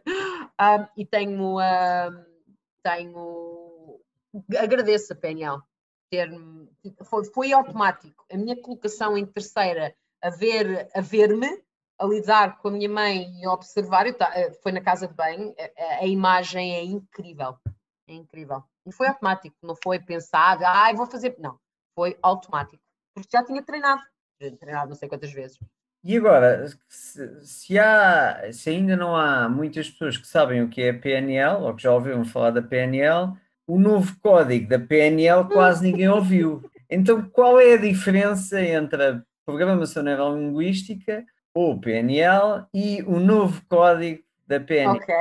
PN eh, eu, costumo, eu costumo dizer, a PNL não se explica, faz. O novo código não se explica, faz-se. Mas obviamente há, há, há coisas que, que conseguimos distinguir a diferença entre o clássico, aquilo que inicialmente foi criado pelo Grander, Bandler e Puslik, e o novo código que foi pelo Grinder e pela Carmen. Uma delas é, o clássico foca o comportamento, mudar o comportamento, ok? No novo código, a intenção não é tanto mudar o comportamento, é criar escolha. Nunca se sabe quando é que aquele comportamento pode ser útil numa situação que não, não temos a noção, não é? Sim. Então a ideia não é, é criar escolha. Um problema com uma, uma pessoa que é, por exemplo, alcoólica não é o facto dela beber, é o facto dela não conseguir escolher, tipo, hoje recuso a vida. ok? Recuso. Ah, hoje apetece-me beber um copo e estou bem com isso. Epá, hoje recuso beber. E no, e no clássico, basicamente o que se faz é uma intervenção para a pessoa simplesmente rejeitar a bebida, ponto final. Ah, há uma- um foco no comportamento e a mudança. O novo código é a escolha, quer-se criar a escolha. A, esco- a escolha da pessoa dizer sim, bebo, não, não bebo, bebo um copo, bebo dois, ou vou beber sumo de laranja. A ideia é criar escolha. Outro é o foco no comportamento, o clássico. O novo código foca o estado por Sim. trás do comportamento. Ok? em vez de mudarmos ou, ou, ou darmos escolha ao comportamento, ao comportamento, temos escolha em relação ao estado que tem esse comportamento. Então fazemos um chunking up, ok? Focamos o estado. Isso é outro. Podes explorar Outra um das... mais isso, porque eu acho que isso é, se isso é calhar, é a, a maior diferença do, do novo código para o, para o clássico a nível prático e, e, passa muito ao lado das pessoas. Qual é a diferença entre eu mudar o teu comportamento uhum. ou simplesmente mudar o teu estado perante okay. a situação que leva ao comportamento? Pronto, e posso usar o exemplo do álcool, do, do hum. alcoolismo. Uhum. A pessoa tem um estado associado a, ao, ao, ato de beber álcool, ok? É o, nós éramos alcoólicos, é o não é? Todos bebiam. Exatamente, é um estado. Ela tem algo que essa pessoa quer satisfazer e é um estado, ok? E então, ao, ao trabalhar o estado, se, se nós conseguirmos a pessoa, a, a, intenção, e se fizermos o chunking up mais até, a intenção por trás de beber vai lá estar sempre, uhum. independentemente se a pessoa, quantas vezes é que não acontece, se a pessoa para de beber e começa a fumar. Sim. Ou começa a, a tomar drogas, ou, ou, para de tomar drogas, e, mas depois vai aumentar o consumo de álcool. E aqui é o Estado, há uma intenção por trás. Começa a tomar medicação ou, sim, há, há várias, ou, ou, começa a comer a mais e começa a comer compulsivamente. O Estado está lá, ela está a querer satisfazer algo, a intenção está lá. Em vez de o que é que acontece se, ao focarmos o Estado, em vez do comportamento, estamos a subir um nível lógico, estamos a, a trabalhar numa área em que ela pode ter a escolha de beber e pode escolher fazer outra coisa. Ei, meninos, ela pode escolher beber, uhum. pode escolher fazer outra coisa. Agora, se mudar o estado, será que ela vai beber? Sim. Já okay? não tem necessidade. Será que não, se mudarmos o estado, ela não está a satisfazer a intenção? Ok? Em vez de mudar o comportamento, por exemplo. Um, outra questão que há bastante interessante no novo código é a retirada da, da imposição de conteúdo. Ah, sim. E, e, aí eu queria que explorasses também um pouco essa questão, porque vê-se muito, uh, sobretudo, eu em Portugal e no Brasil, no resto da Europa não sei como é que está, mas muito no mundo do desenvolvimento pessoal e a usar-se a PNL com muita imposição de conteúdo quando um dos principais objetivos da PNL era aumentar a escolha, e o novo clássico ainda o é mais. Mas depois, o novo código ainda é mais, mas depois nós vemos muitas abordagens de PNL e de apresentações de PNL com imposição de conteúdo à bruta. O que é que qual é a tua, a tua visão sobre esse assunto? E antes de dizeres qual é a tua visão sobre esse assunto, gostava só que, eh, porque nós usamos nós, nós estou aqui incluído, né? a malta do desenvolvimento pessoal, usa estes, estas expressões, estes jargões, assim como se toda a gente soubesse o que é, porque isto faz tudo muito sentido para nós, mas algumas pessoas. Tens razão. O que é que é? O que é que é imposição de conteúdo mesmo? o que é, que é um... conteúdo, em primeiro lugar? Ah, se calhar dando o exemplo é mais fácil. O que é que é imposição de conteúdo? Por exemplo, tenho uma pessoa que vem ter comigo e então, até vou dar um exemplo prático de uma pessoa que fez uma sessão comigo que, que até nem houve rapport entre mim e essa pessoa e eu optei por uh, não fazer a sessão e, e foi interessante. Foi, houve um indivíduo em Itália que veio ter comigo e ele decide-me contar a história porque é que vem fazer a sessão de coaching. E ele vai assim, olha, eu tenho uma namorada e cheguei àquela fase outra vez de relacionamento que fiquei farto dela e estou a pensar eventualmente se vou procurar outra ou se fico com ela e exploro a relação, porque senão eu vou estar sempre a mudar de mulher. E eu assim olhar para ele, claro, o meu diálogo interno disparou, uhum. não consegui manter-me em terceira e tipo, poderia ter feito imposição conteúdo do género, olha, deverias fazer isto ou podias fazer aquilo em relação, ou até dar uma opinião minha de mulher, que aquilo vou ser sincera, o discurso que ele teve desagradou-me e houve nitidamente uma falta de rapport entre mim e eu. Agora, vamos numa sessão e ele veio procurar-me e eu então faço-lhe a sugestão do género, não, não, não fiz na sessão, dei-lhe uma tarefa e disse-lhe assim, ok, então vou-te vou dar-te uma tarefa, aceitas ou não, decisão é tua, convide durante uma semana inteira a colocar-te no lugar da tua namorada, olhar para ti. E o que é que a tua namorada pensa, como é que a tua namorada se mexe, como é que a tua namorada age, para ver se depois podes tomar a decisão da forma como tu queres ou não. E não apliquei jogo de novo código na altura, porque efetivamente havia uma falta de rapport, porque I got suckered in na história, né? Assim, como mulher, tipo, e, e, decidi, para mim foi a decisão foi fácil. Epá, não vou fazer coaching se este for um enquadramento, ou eu mudo ou enquadramento, lá está na minha cabeça, ou eu mudo o enquadramento, ou eu não vou trabalhar com isto, isto não faz sentido para mim. Uhum. Como mulher, claro. Isto é a minha história, isto é o meu mapa mundo, e se eu não tivesse tido cuidado, eu podia impor. Uhum. Podia dizer, é pá, tá, o que tu estás a fazer é no mínimo estúpido, né? como mulher, no mínimo estúpido, que eu estava completamente no lugar da namorada, né? eu a pôr no lugar da namorada, isso é no mínimo estúpido, e podia fazer essa imposição, podia impor. Tipo, é pá, não. O que é que eu, o que é que eu fiz? E calibrei que havia falta de rapport, dei-lhe a tarefa, dei-lhe a tarefa de mete no lugar da tua namorada durante uma semana, vê através dos olhos dela, ouve através daquilo que ela ouve, sente o que ela sente, e falamos daqui uma semana. E ligou-me. Por acaso o gajo ligou e disse: Epá, experimentei, mas não consegui. Não consegui me colocar no lugar dela. E eu assim, que engraçado. Se quiseres, podemos marcar uma sessão. Eu assim, epá, não, não, não, eu depois falo contigo, eu depois falo contigo. Claro, nunca mais me voltou a ligar.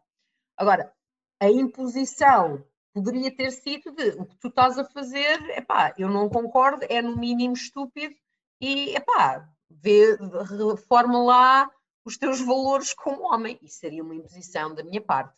Né? Uhum. Né? Tu tens que fazer, utilizando os operadores modais de necessidade, e isto é uma das coisas que me espanta uh, em muitas pessoas que dizem que utilizam PNL, é a uhum. utilização excessiva de operadores modais de necessidade. Tu tens que fazer, tu precisas de fazer, tu necessitas de fazer.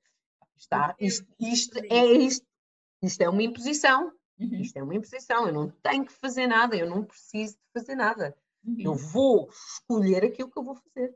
Ok? Uhum. E, e aquela pessoa que vai ter comigo essa sessão também tem todo o direito de escolher o que é que ele quer fazer na relação. Não, não é comigo. Agora, agora, agora que falaste nisso, o, qual, qual, na tua opinião, o que é que achas que falta ou que poderia ser diferente no, no mundo do desenvolvimento pessoal em Portugal?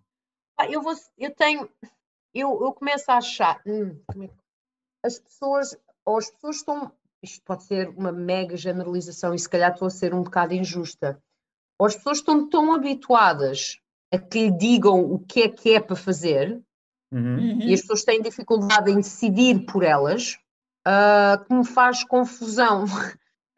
Para mim, não sei se foi um, aquele meu lado do meu pai, naquela cena de me. Epá, tens uma ideia, defende-a, vai ler, vai pesquisar, uhum. agora defende a tua ideia. Tens direito a ela, agora defende-a.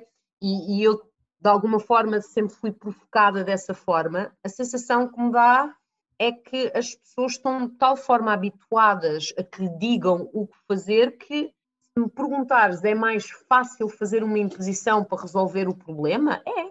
Tu tens que parar de fumar. Pai, tu tens que parar de beber. Tu vais, como é claro, óbvio, é bom para a saúde da pessoa. Válidas para. Exatamente, sim, sim. Não é? Eu posso mostrar para mais bem, cientificamente, sim, sim. tu tens que parar de beber ou que tu tens que parar de fumar. E a minha, a minha questão é se as pessoas estão preparadas para, preparadas e não só estão dispostas a aceitar a consequência da escolha. Sim.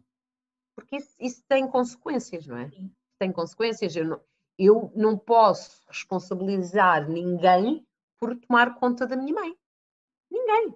E às vezes perco o meu estado e fico irritada e preciso de um momento para mim e o meu tio é fantástico e, e, e, e ajuda-me com a minha mãe, e o meu irmão, estou irritada com a minha mãe porque ela quer fazer qualquer coisa que eu sei que é importante para ela em termos de medicação e, e por aí fora, ou, ou, tomar um suplemento e não sei o que, não sei o que mais, ou porque eu vou cozinhar, pá, ligou o meu irmão, fala tu com a tua mãe, não, não, não. claro, um, faço imposição, não é?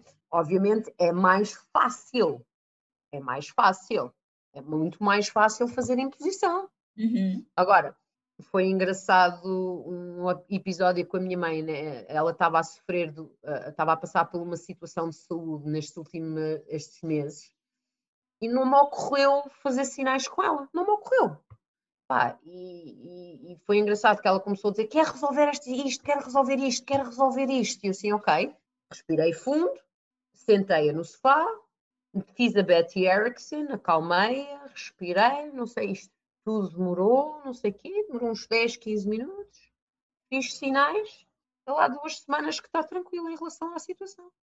E, e não, eu não disse tens que parar de, nesta situação específica. Sim. Não disse nada. E, e, honestamente foi muito mais fácil do que as outras situações. Ou às vezes me começam ah, ah, ah. E é engraçado, nem sempre lembro-me que posso fazer. nem sempre. Eu, às vezes lembro, outras vezes já. Eu não, eu, eu, eu, eu não sei se é a dificuldade de, de não, não, não conseguirem apalpar e ter a certeza, ter certezas do que é que poderá acontecer que, pessoas aceitam sem questionar. Uhum. Uhum. Honestamente, eu ouço, eu ouço outros colegas, eu ouço, ouço outros colegas meus a falar e, e ouço o Brandon Bouchard e, fiz uma formação de quatro dias com o Brandon Bouchard e quero fazer um Anthony Robbins e, e fico surpreendida que são pessoas fico surpreendida na, na forma que impõem. Uhum. impõem. E, e, naquele momento estão a retirar a escolha à pessoa.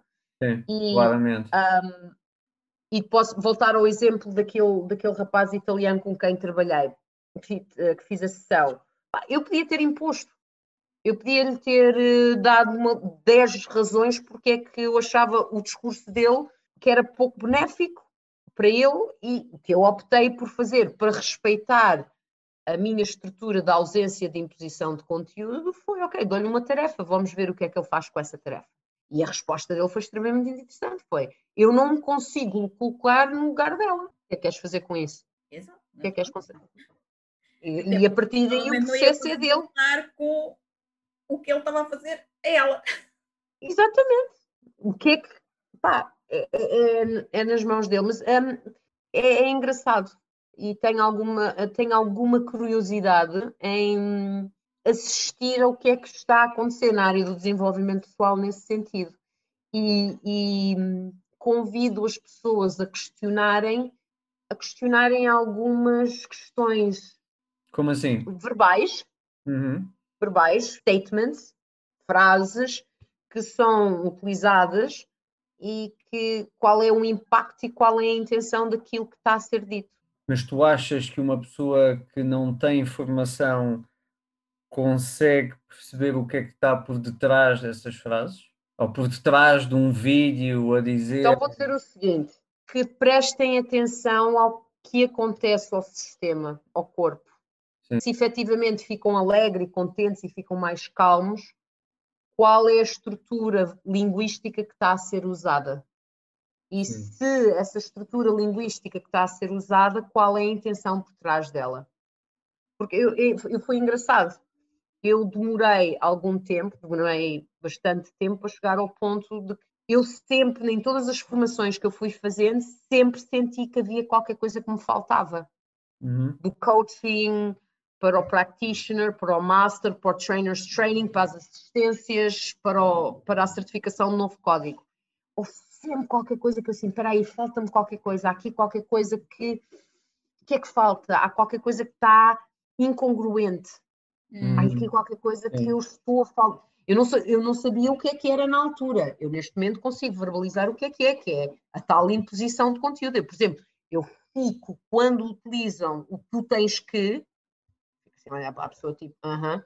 Até mesmo quando eu digo, eu tenho que, eu já começo-me a rir e tipo, uh -huh, vamos ver quando é que tu vais fazer isso. Nós somos para isso, não é? e, e aquilo que eu vejo, é a minha observação do, do mundo do desenvolvimento pessoal agora, é uma trans... as pessoas começam a ir estudar um pouco mais sobre o que é o desenvolvimento pessoal, fazem uma transição do tens que da sociedade, do que nos foi imposto desde crianças, pelos pais, pelos professores, eh, pelos patrões, pela, pelo governo, por tudo que nos foi dizendo ao longo da nossa vida, desde que nós nascemos, as coisas que nós devemos ou não devemos fazer, ou temos ou não temos que fazer. Sim, nós somos educados a é? cumprir ordens, a fazer coisas e a portarmos-nos bem, e portanto a termos de fazer, fazer coisas. coisas. E, entretanto, o que eu vejo é uma transição quando as pessoas passam para o desenvolvimento pessoal, deixam um tem que para o outro tem que. Tu agora tens Sim. de ser feliz, tu agora tens de ter resultados. Olha, tens... excelente descrição, excelente descrição. Não podes estar exatamente, tens que ser feliz, tens que manter sempre o teu estado, tens de estar Não sempre a sorrir, gratidão, tens que ser grata, uhum. gratidão, tens de estar motivada. Quais são os. Sim, olha, por acaso foi uma, uma explicação interessante. Passas de um tem que ser para o outro, é. simplesmente é. mudas o, o estado. É interessante, sim fazer um apontamento do, do que tu estavas a dizer antes de, desta minha deixa, que tem a ver com as pessoas começarem a sentir no corpo, não é? começarem a sentir o, o, que é, o que é que elas sentem em cada situação, Sim. se ficam felizes quando ouvem isto, ou se ficam com medo quando ouvem aquilo, e começarem a sentir isto aqui, pessoal que está a ouvir, está ouro aqui. Se as pessoas ouvirem, prestarem atenção e começarem a fazer isto, a vida muda 180 graus e é para bem, para melhor.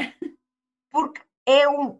Se nós estivermos atentos àquilo que o, que o nosso sistema está a dizer como, um, como num todo, nós vamos perceber que, pelo menos falo por mim, eu conseguia perceber que faltava-me algo. Não sabia o que era, mas que me faltava algo e fui à procura.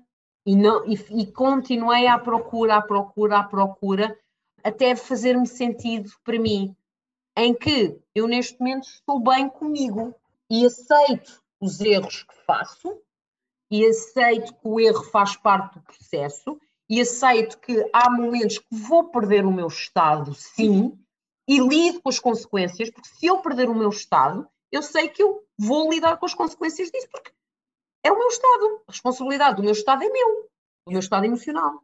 Né? Eu, eu recuso-me a entregar isso a outra pessoa, seja ele positivo ou negativo. O meu estado é meu.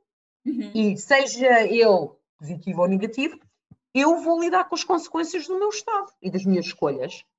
Outra questão que também se vê muito no mundo do desenvolvimento pessoal, que é a manipulação.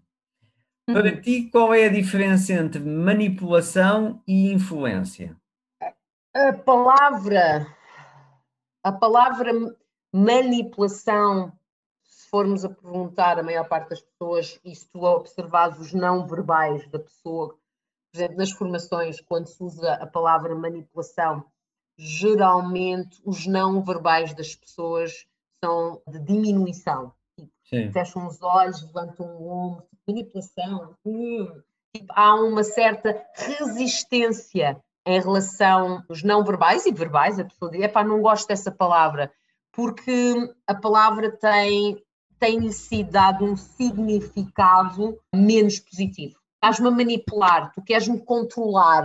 Estás-me a manipular, tu queres-me controlar. Está muito associado a isso eu pessoalmente vejo a manipulação nem como boa nem como má. Se eu fizer uma se eu agarrar no meu telemóvel e carregar no on, eu estou a manipular o meu telemóvel, eu estou a carregar para, para ligar o meu telemóvel, porque ele antes estava desligado, carreguei no botão do ligar e, e houve uma manipulação uhum. da minha parte do telemóvel. Eu costumo usar o exemplo da faca. Eu posso manipular manipular uma faca para cortar um alimento, para fazer uma refeição maravilhosa, com muito amor, que vai nutrir a mim e a minha família, e eu posso usar a mesma faca para disputar na barriga e matar-te.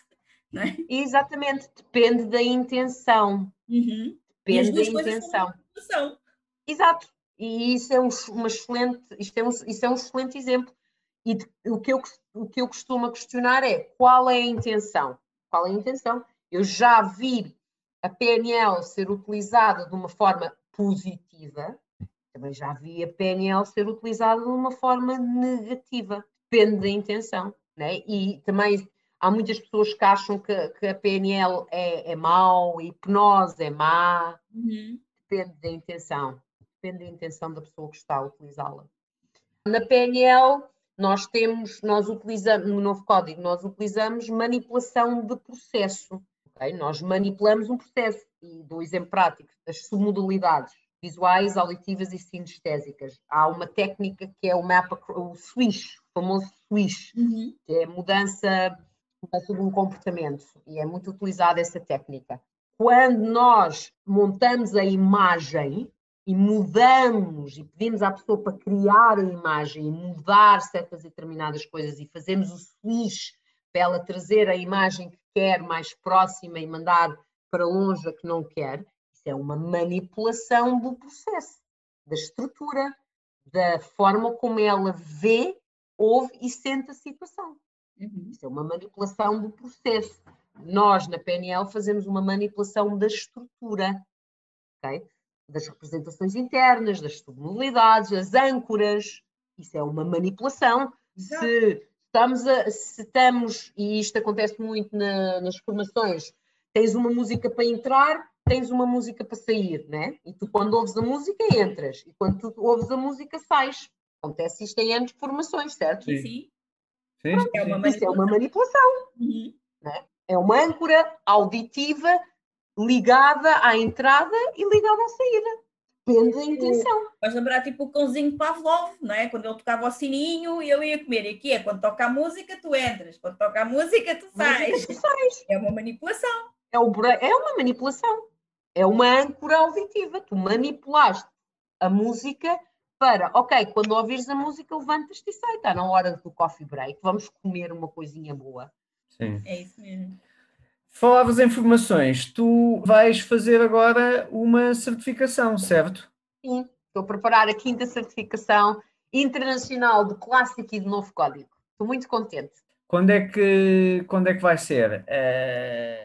Um, se tudo correr bem, se tudo correr bem, está programada para 20 de março, são 120 horas. É a certificação clássico e novo código mais a avaliação final, em que são os diplomas da ITA, assinados pelo John, pelo Carmen, John Grinder, Carmen Bostic Sinclair e o Michael Carroll, da NLP Academy. E as pessoas ficam com um, dois diplomas, não é? Com novo código. Ficam com dois diplomas, sim, sim, sim. Ficam com dois diplomas. Fica com o clássico e com o novo código. São sete fins de semana, mais, uma, mais a avaliação. Não sei, mais alguma questão, alguma informação que posso pôr? Que é que uma pessoa, porque é que uma pessoa deveria, deveria não, porque é que uma deveria. Faria, uma não devia nada. O que é que faria uma pessoa ir? É, nas razões. Fazer uma e tu tens o exemplo, tu tens o exemplo desta última certificação, o grupo foi, eu, eu não gosto de grupos muito grandes, eu gosto porque eu gosto de ter o contacto direto com as pessoas e as pessoas terem acesso a fazerem perguntas e quando estão a fazer os testes e a praticar os padrões, eu gosto que elas tenham acesso a mim para tirarem alguma dúvida, né? Uh, então gosto de grupos pequenos, no máximo, no máximo 15 pessoas, e depende obviamente das regras de confinamento, mas neste momento estou a apontar para as 10. O que é que eu tinha pessoas na certificação que foram por razões pessoais, como eu fiz, e duas ou três pessoas que já são coaches e criam técnicas, outras técnicas para aplicar nas sessões, pessoas que foi auto-aplicação, e pessoas que tive uh, o caso da Cristina, que foi muito interessante, que era ela quer fazer terapia através da música, então queria aprender como é que poderia fazer isso com o novo código, né? há, há várias razões, há várias razões. Pessoas que querem melhorar as suas competências a nível de vendas, pessoas que querem melhorar a sua, como falar em público, com pessoas que querem, sei lá, há várias razões. Ser atores, atrizes. Tu tínhamos falado que tu tinhas um presente para o, os ouvintes do nosso podcast, mas para dois ouvintes, não é? Mas eles têm que fazer qualquer coisa. O que é que é? Mandarem um e-mail para, para vocês, certo? Vocês uhum. depois fazem o requiem, o, fazem o, forward, o forward para mim, em que qual é a intenção por fazerem uma certificação. qual é a intenção delas fazerem a certificação, o que é que elas querem, porque o que é que os leva a fazer uma certificação e dessas duas pessoas eu escolheria a melhor razão, vá, entre aspas, aquela que explicasse porque é que deve ser ela a receber este, este, este desconto, vá. Ou seja, então na prática as pessoas vão enviar um e-mail para ti, que neste caso será para o info.liberdade2.com, não é? Enviam para nós a explicar qual é a intenção de fazer, a sua intenção de fazer o, o a certificação contigo. E as duas melhores ou as duas respostas que tu achas mais interessantes têm um desconto de 50% na certificação, certo? E nós vamos deixar também o e-mail, que é info.liberdade2.com, mas vamos deixar também na descrição, na, na, ficha técnica do podcast, para as Sim. pessoas depois poderem copiar. E... Ok. E os, os teus contactos. Diz-me outra coisa, tu és das poucas pessoas no mundo com mais horas, com tantas horas de voo a trabalhar com o John Grindler, não há assim tantas como tu. Como é que é, o que é que, o que é que tens aprendido com o John Grindler? Já são, vai fazer sete anos, e o único ano que eu não tive contacto direto com ele foi o ano passado, não só por causa do confinamento, mas eu também decidi que na altura ia estar a dar a certificação em vez de ser assistente. Sim. Foi o primeiro ano que não tive contacto direto com o Johnny. De resto, eu, eu tive durante seis anos, todos os anos tive contacto direto com ele. Não sei se sou das pessoas que têm mais horas de voo com ele, tenho muitos colegas meus também tiveram alguns anos a tirarem bastante, tirar, bastantes anos a fazerem como assistente, antes de eu sequer, sequer aparecer na. Antes de eu sequer, sequer aparecer, um, em termos de portugueses, não. Acho que não. Tens o. Acho que não sei. Uh, sim, sou capaz de ser, em termos de Portugal, sou capaz de ser a pessoa que tem tido mais horas de informação com o John nestes últimos seis anos, seis, sete anos, sim. Hum. Nem, nem tinha pensado nisso. pois é, sim. Eh, o que é que tem sido para ti essa experiência? que John é, é um gênio. Que é única quase no mundo, não é? Não, o, o John está noutro nível, o, o Grinder está noutro nível. Um, eu até gosto e costumo dizer que nestes jogos, alguns deles foram criados na década de 80.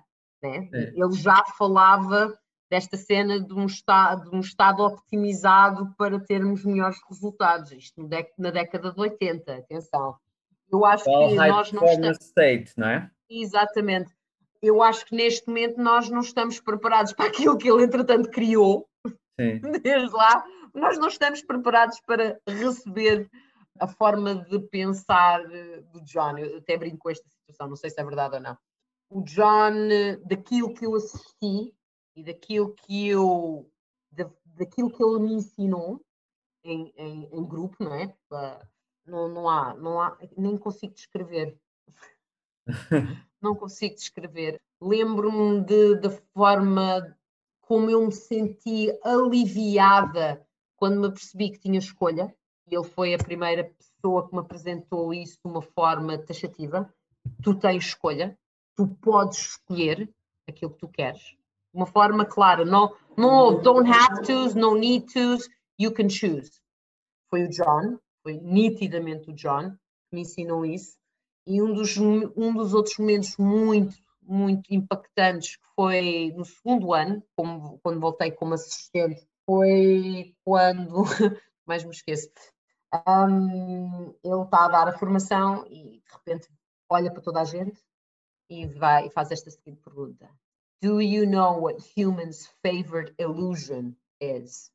Control e naquele momento foi do género, o quê? Não controlo nada? E que alívio, que bom! Ah, a sério, não controlo nada! Ninguém, nem. Ah, ai, que... Nem a Nina conseguiu controlar. Um, quando ele disse essa frase, para mim foi do género, porque havia em mim, falo por mim, da minha experiência, aquela coisa de que eu tenho que controlar as minhas, as minhas emoções, eu tenho que controlar o que faço em termos de trabalho, eu tenho que controlar a minha vida emocional, eu tenho. Não. Para, eu, eu tenho escolho... que, eu tenho que, eu tenho que. Sim. Nós estamos eu escolho.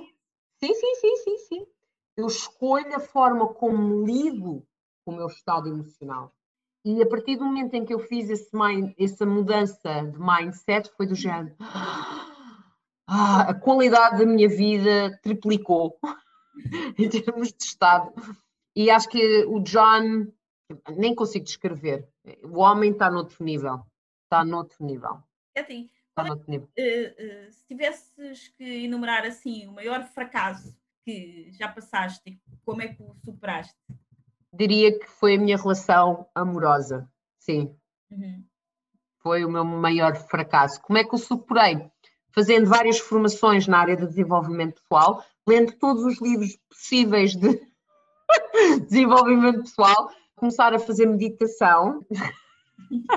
Basicamente, conhecer-me bem a mim própria e perceber o que é que, tá, o que, é que faltou naquela relação em, em relação a mim e ir buscar essas, essas falhas que houve. Cati, isto, no nosso podcast é um podcast de desenvolvimento pessoal para empreendedores de liberdade ou que querem ter um negócio de liberdade. Que conselho é que tu deixarias a empreendedores, sobretudo àqueles que querem criar um negócio de liberdade?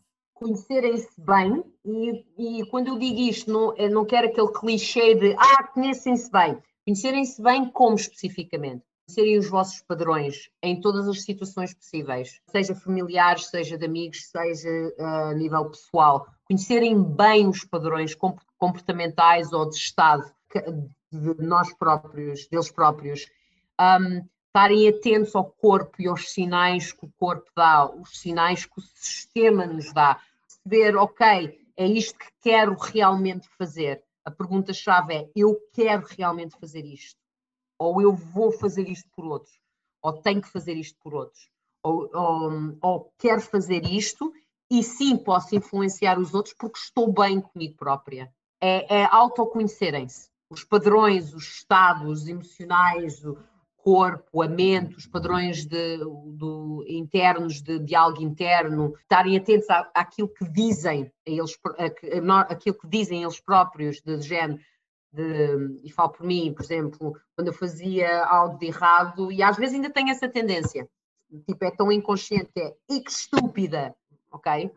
não tenho que me estar a chamar estúpida, ok? Fiz mal, ok, tudo bem, corrijo, ponto. Não é, não tenho que me massacrar por isso e estarmos atentos àquilo que nós dizemos a nós próprios. Autoconhecerem-se bem, para mim é o, o segredo do sucesso. E não é em termos de clichê. Se não fizerem a mínima ideia como é que isso se faz, podem sempre inscrever-se na certificação da Cati. Que eu recomendo vivamente. Que é recomendado, não é? Eu Obrigada. Recomendo dizer aqui, do ponto de vista de quem está de fora e vive com uma pessoa que tem vindo a estudar nos últimos anos bastante sobre estados de alta performance e feito até muitas outras formações em alta performance. E aquilo que eu notei, sendo que a certificação de PNL com o novo código não é uma certificação de nada relacionado com alta performance, mas aquilo que faz é colocar a pessoa realmente em estados de alta performance.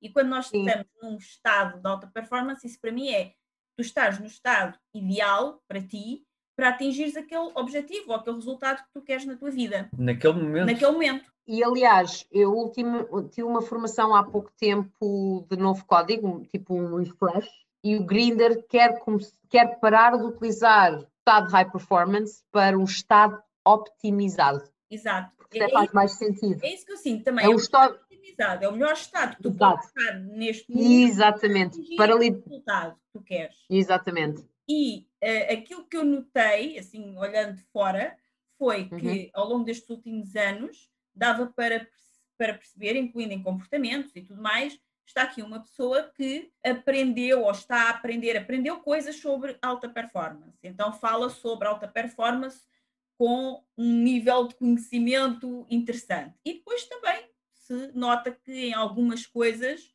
o seu estado está, eh, está melhor, está otimizado. Sim. Entretanto, foi fazer a certificação de novo código e o que aconteceu foi, ele não foi aprender sobre novo código ou sobre alta performance ou sobre estados otimizados, ele simplesmente ficou num estado de alta, de alta performance ou num estado otimizado. A diferença nele foi, foi extremamente interessante. E o ponto para mim em relação ao António que, que foi mais foi bonito de ver, foi mais interessante, foi a cena da imposição, da imposição de conteúdo. Porque o António, quando fez o primeiro dia, ele começava por impor a opinião e, e deves e não sei o quê, e eu olhava para ele tipo, ok amigo, vamos fazer isto de outra forma. E dava-lhe as tarefas e ele estava disposto a fazer a coisa de outra forma, ao ponto que ele chega no fim da certificação na avaliação e o estado dele durante o processo da avaliação foi magnífico. Foi tipo lá. E, e, e, tipo, o António tem algumas coisas parecidas comigo no sentido de ser impulsivo, de tipo abrir a boca e dizer o que acha e blá blá blá blá blá. Eu reconheço porque eu também tenho esses, esses padrões, né? E estou bem com eles. E agora, se eu puder escolher em que situações é que vou usá-los, melhor ainda, não é? Para mim e para as pessoas com quem eu estou a lidar. E, e ver essa evolução essa diferença, não é? Essa diferença ao longo dos fins de semana foi bastante interessante. E o feedback que ele ia me dando com a aplicação da, da, das sessões, que eu achava interessantíssimo. Uhum. Sim, é muito, muito giro mesmo. Eu fiquei super fã. e recomendo vivamente, e recomendo vivamente. Antes de fazer. Obrigada. Antes de fazermos a última pergunta, onde é que as pessoas te podem encontrar? Nós depois vamos colocar aqui os links na descrição do episódio mas como é que as pessoas podem encontrar? Pronto, a minha marca é Coaching, ok? Estou uhum. uh, no Instagram, estou no Facebook da Coaching. O, o, neste momento também tenho um website, mas neste momento está a passar por uma transformação. Estou a fazer algumas coisas uh, para melhorar o, o site.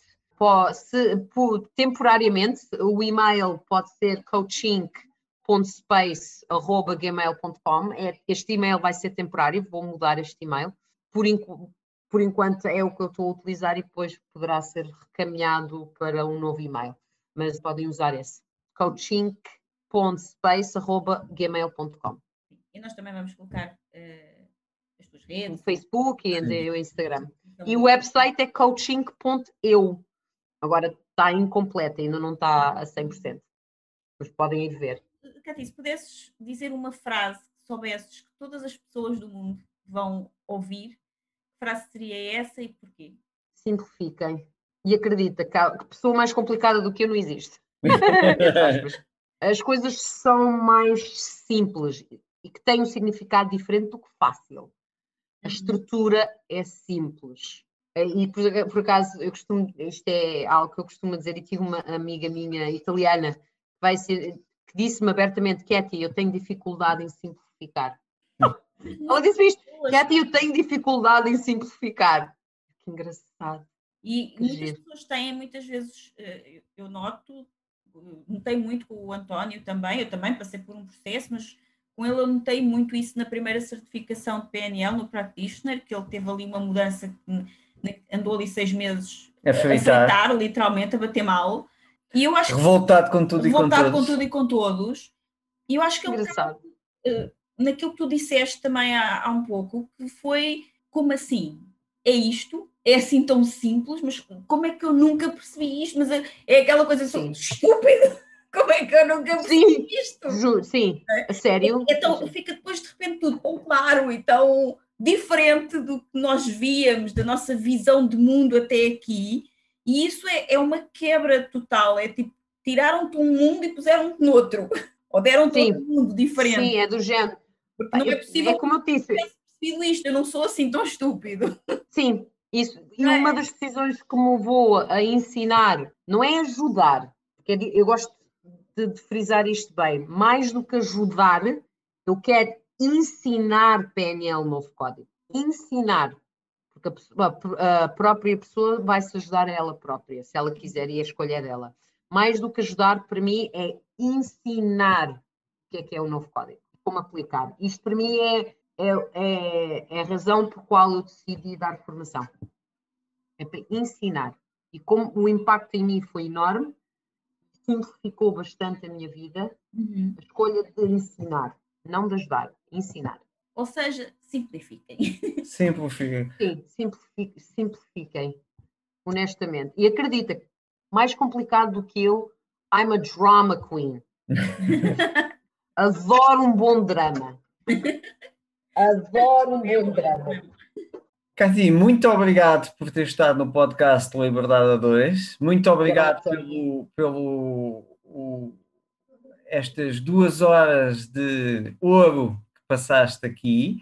Muito obrigado pelo, pelo teu presente aos nossos ouvintes. Já sabem que são 50% de desconto nas tuas certificações, portanto, para as duas pessoas que colocarem a intenção mais interessante para ti, só têm que escrever para uh, info.liberdade2.com e indicarem que no assunto querem participar na, querem participar na certificação de programação neurolinguística, novo código e, código, e o clássico da Cathy Pedro e indicarem qual é a sua intenção para essa certificação. E as duas intenções que tu achares mais interessantes terão um desconto de 50%.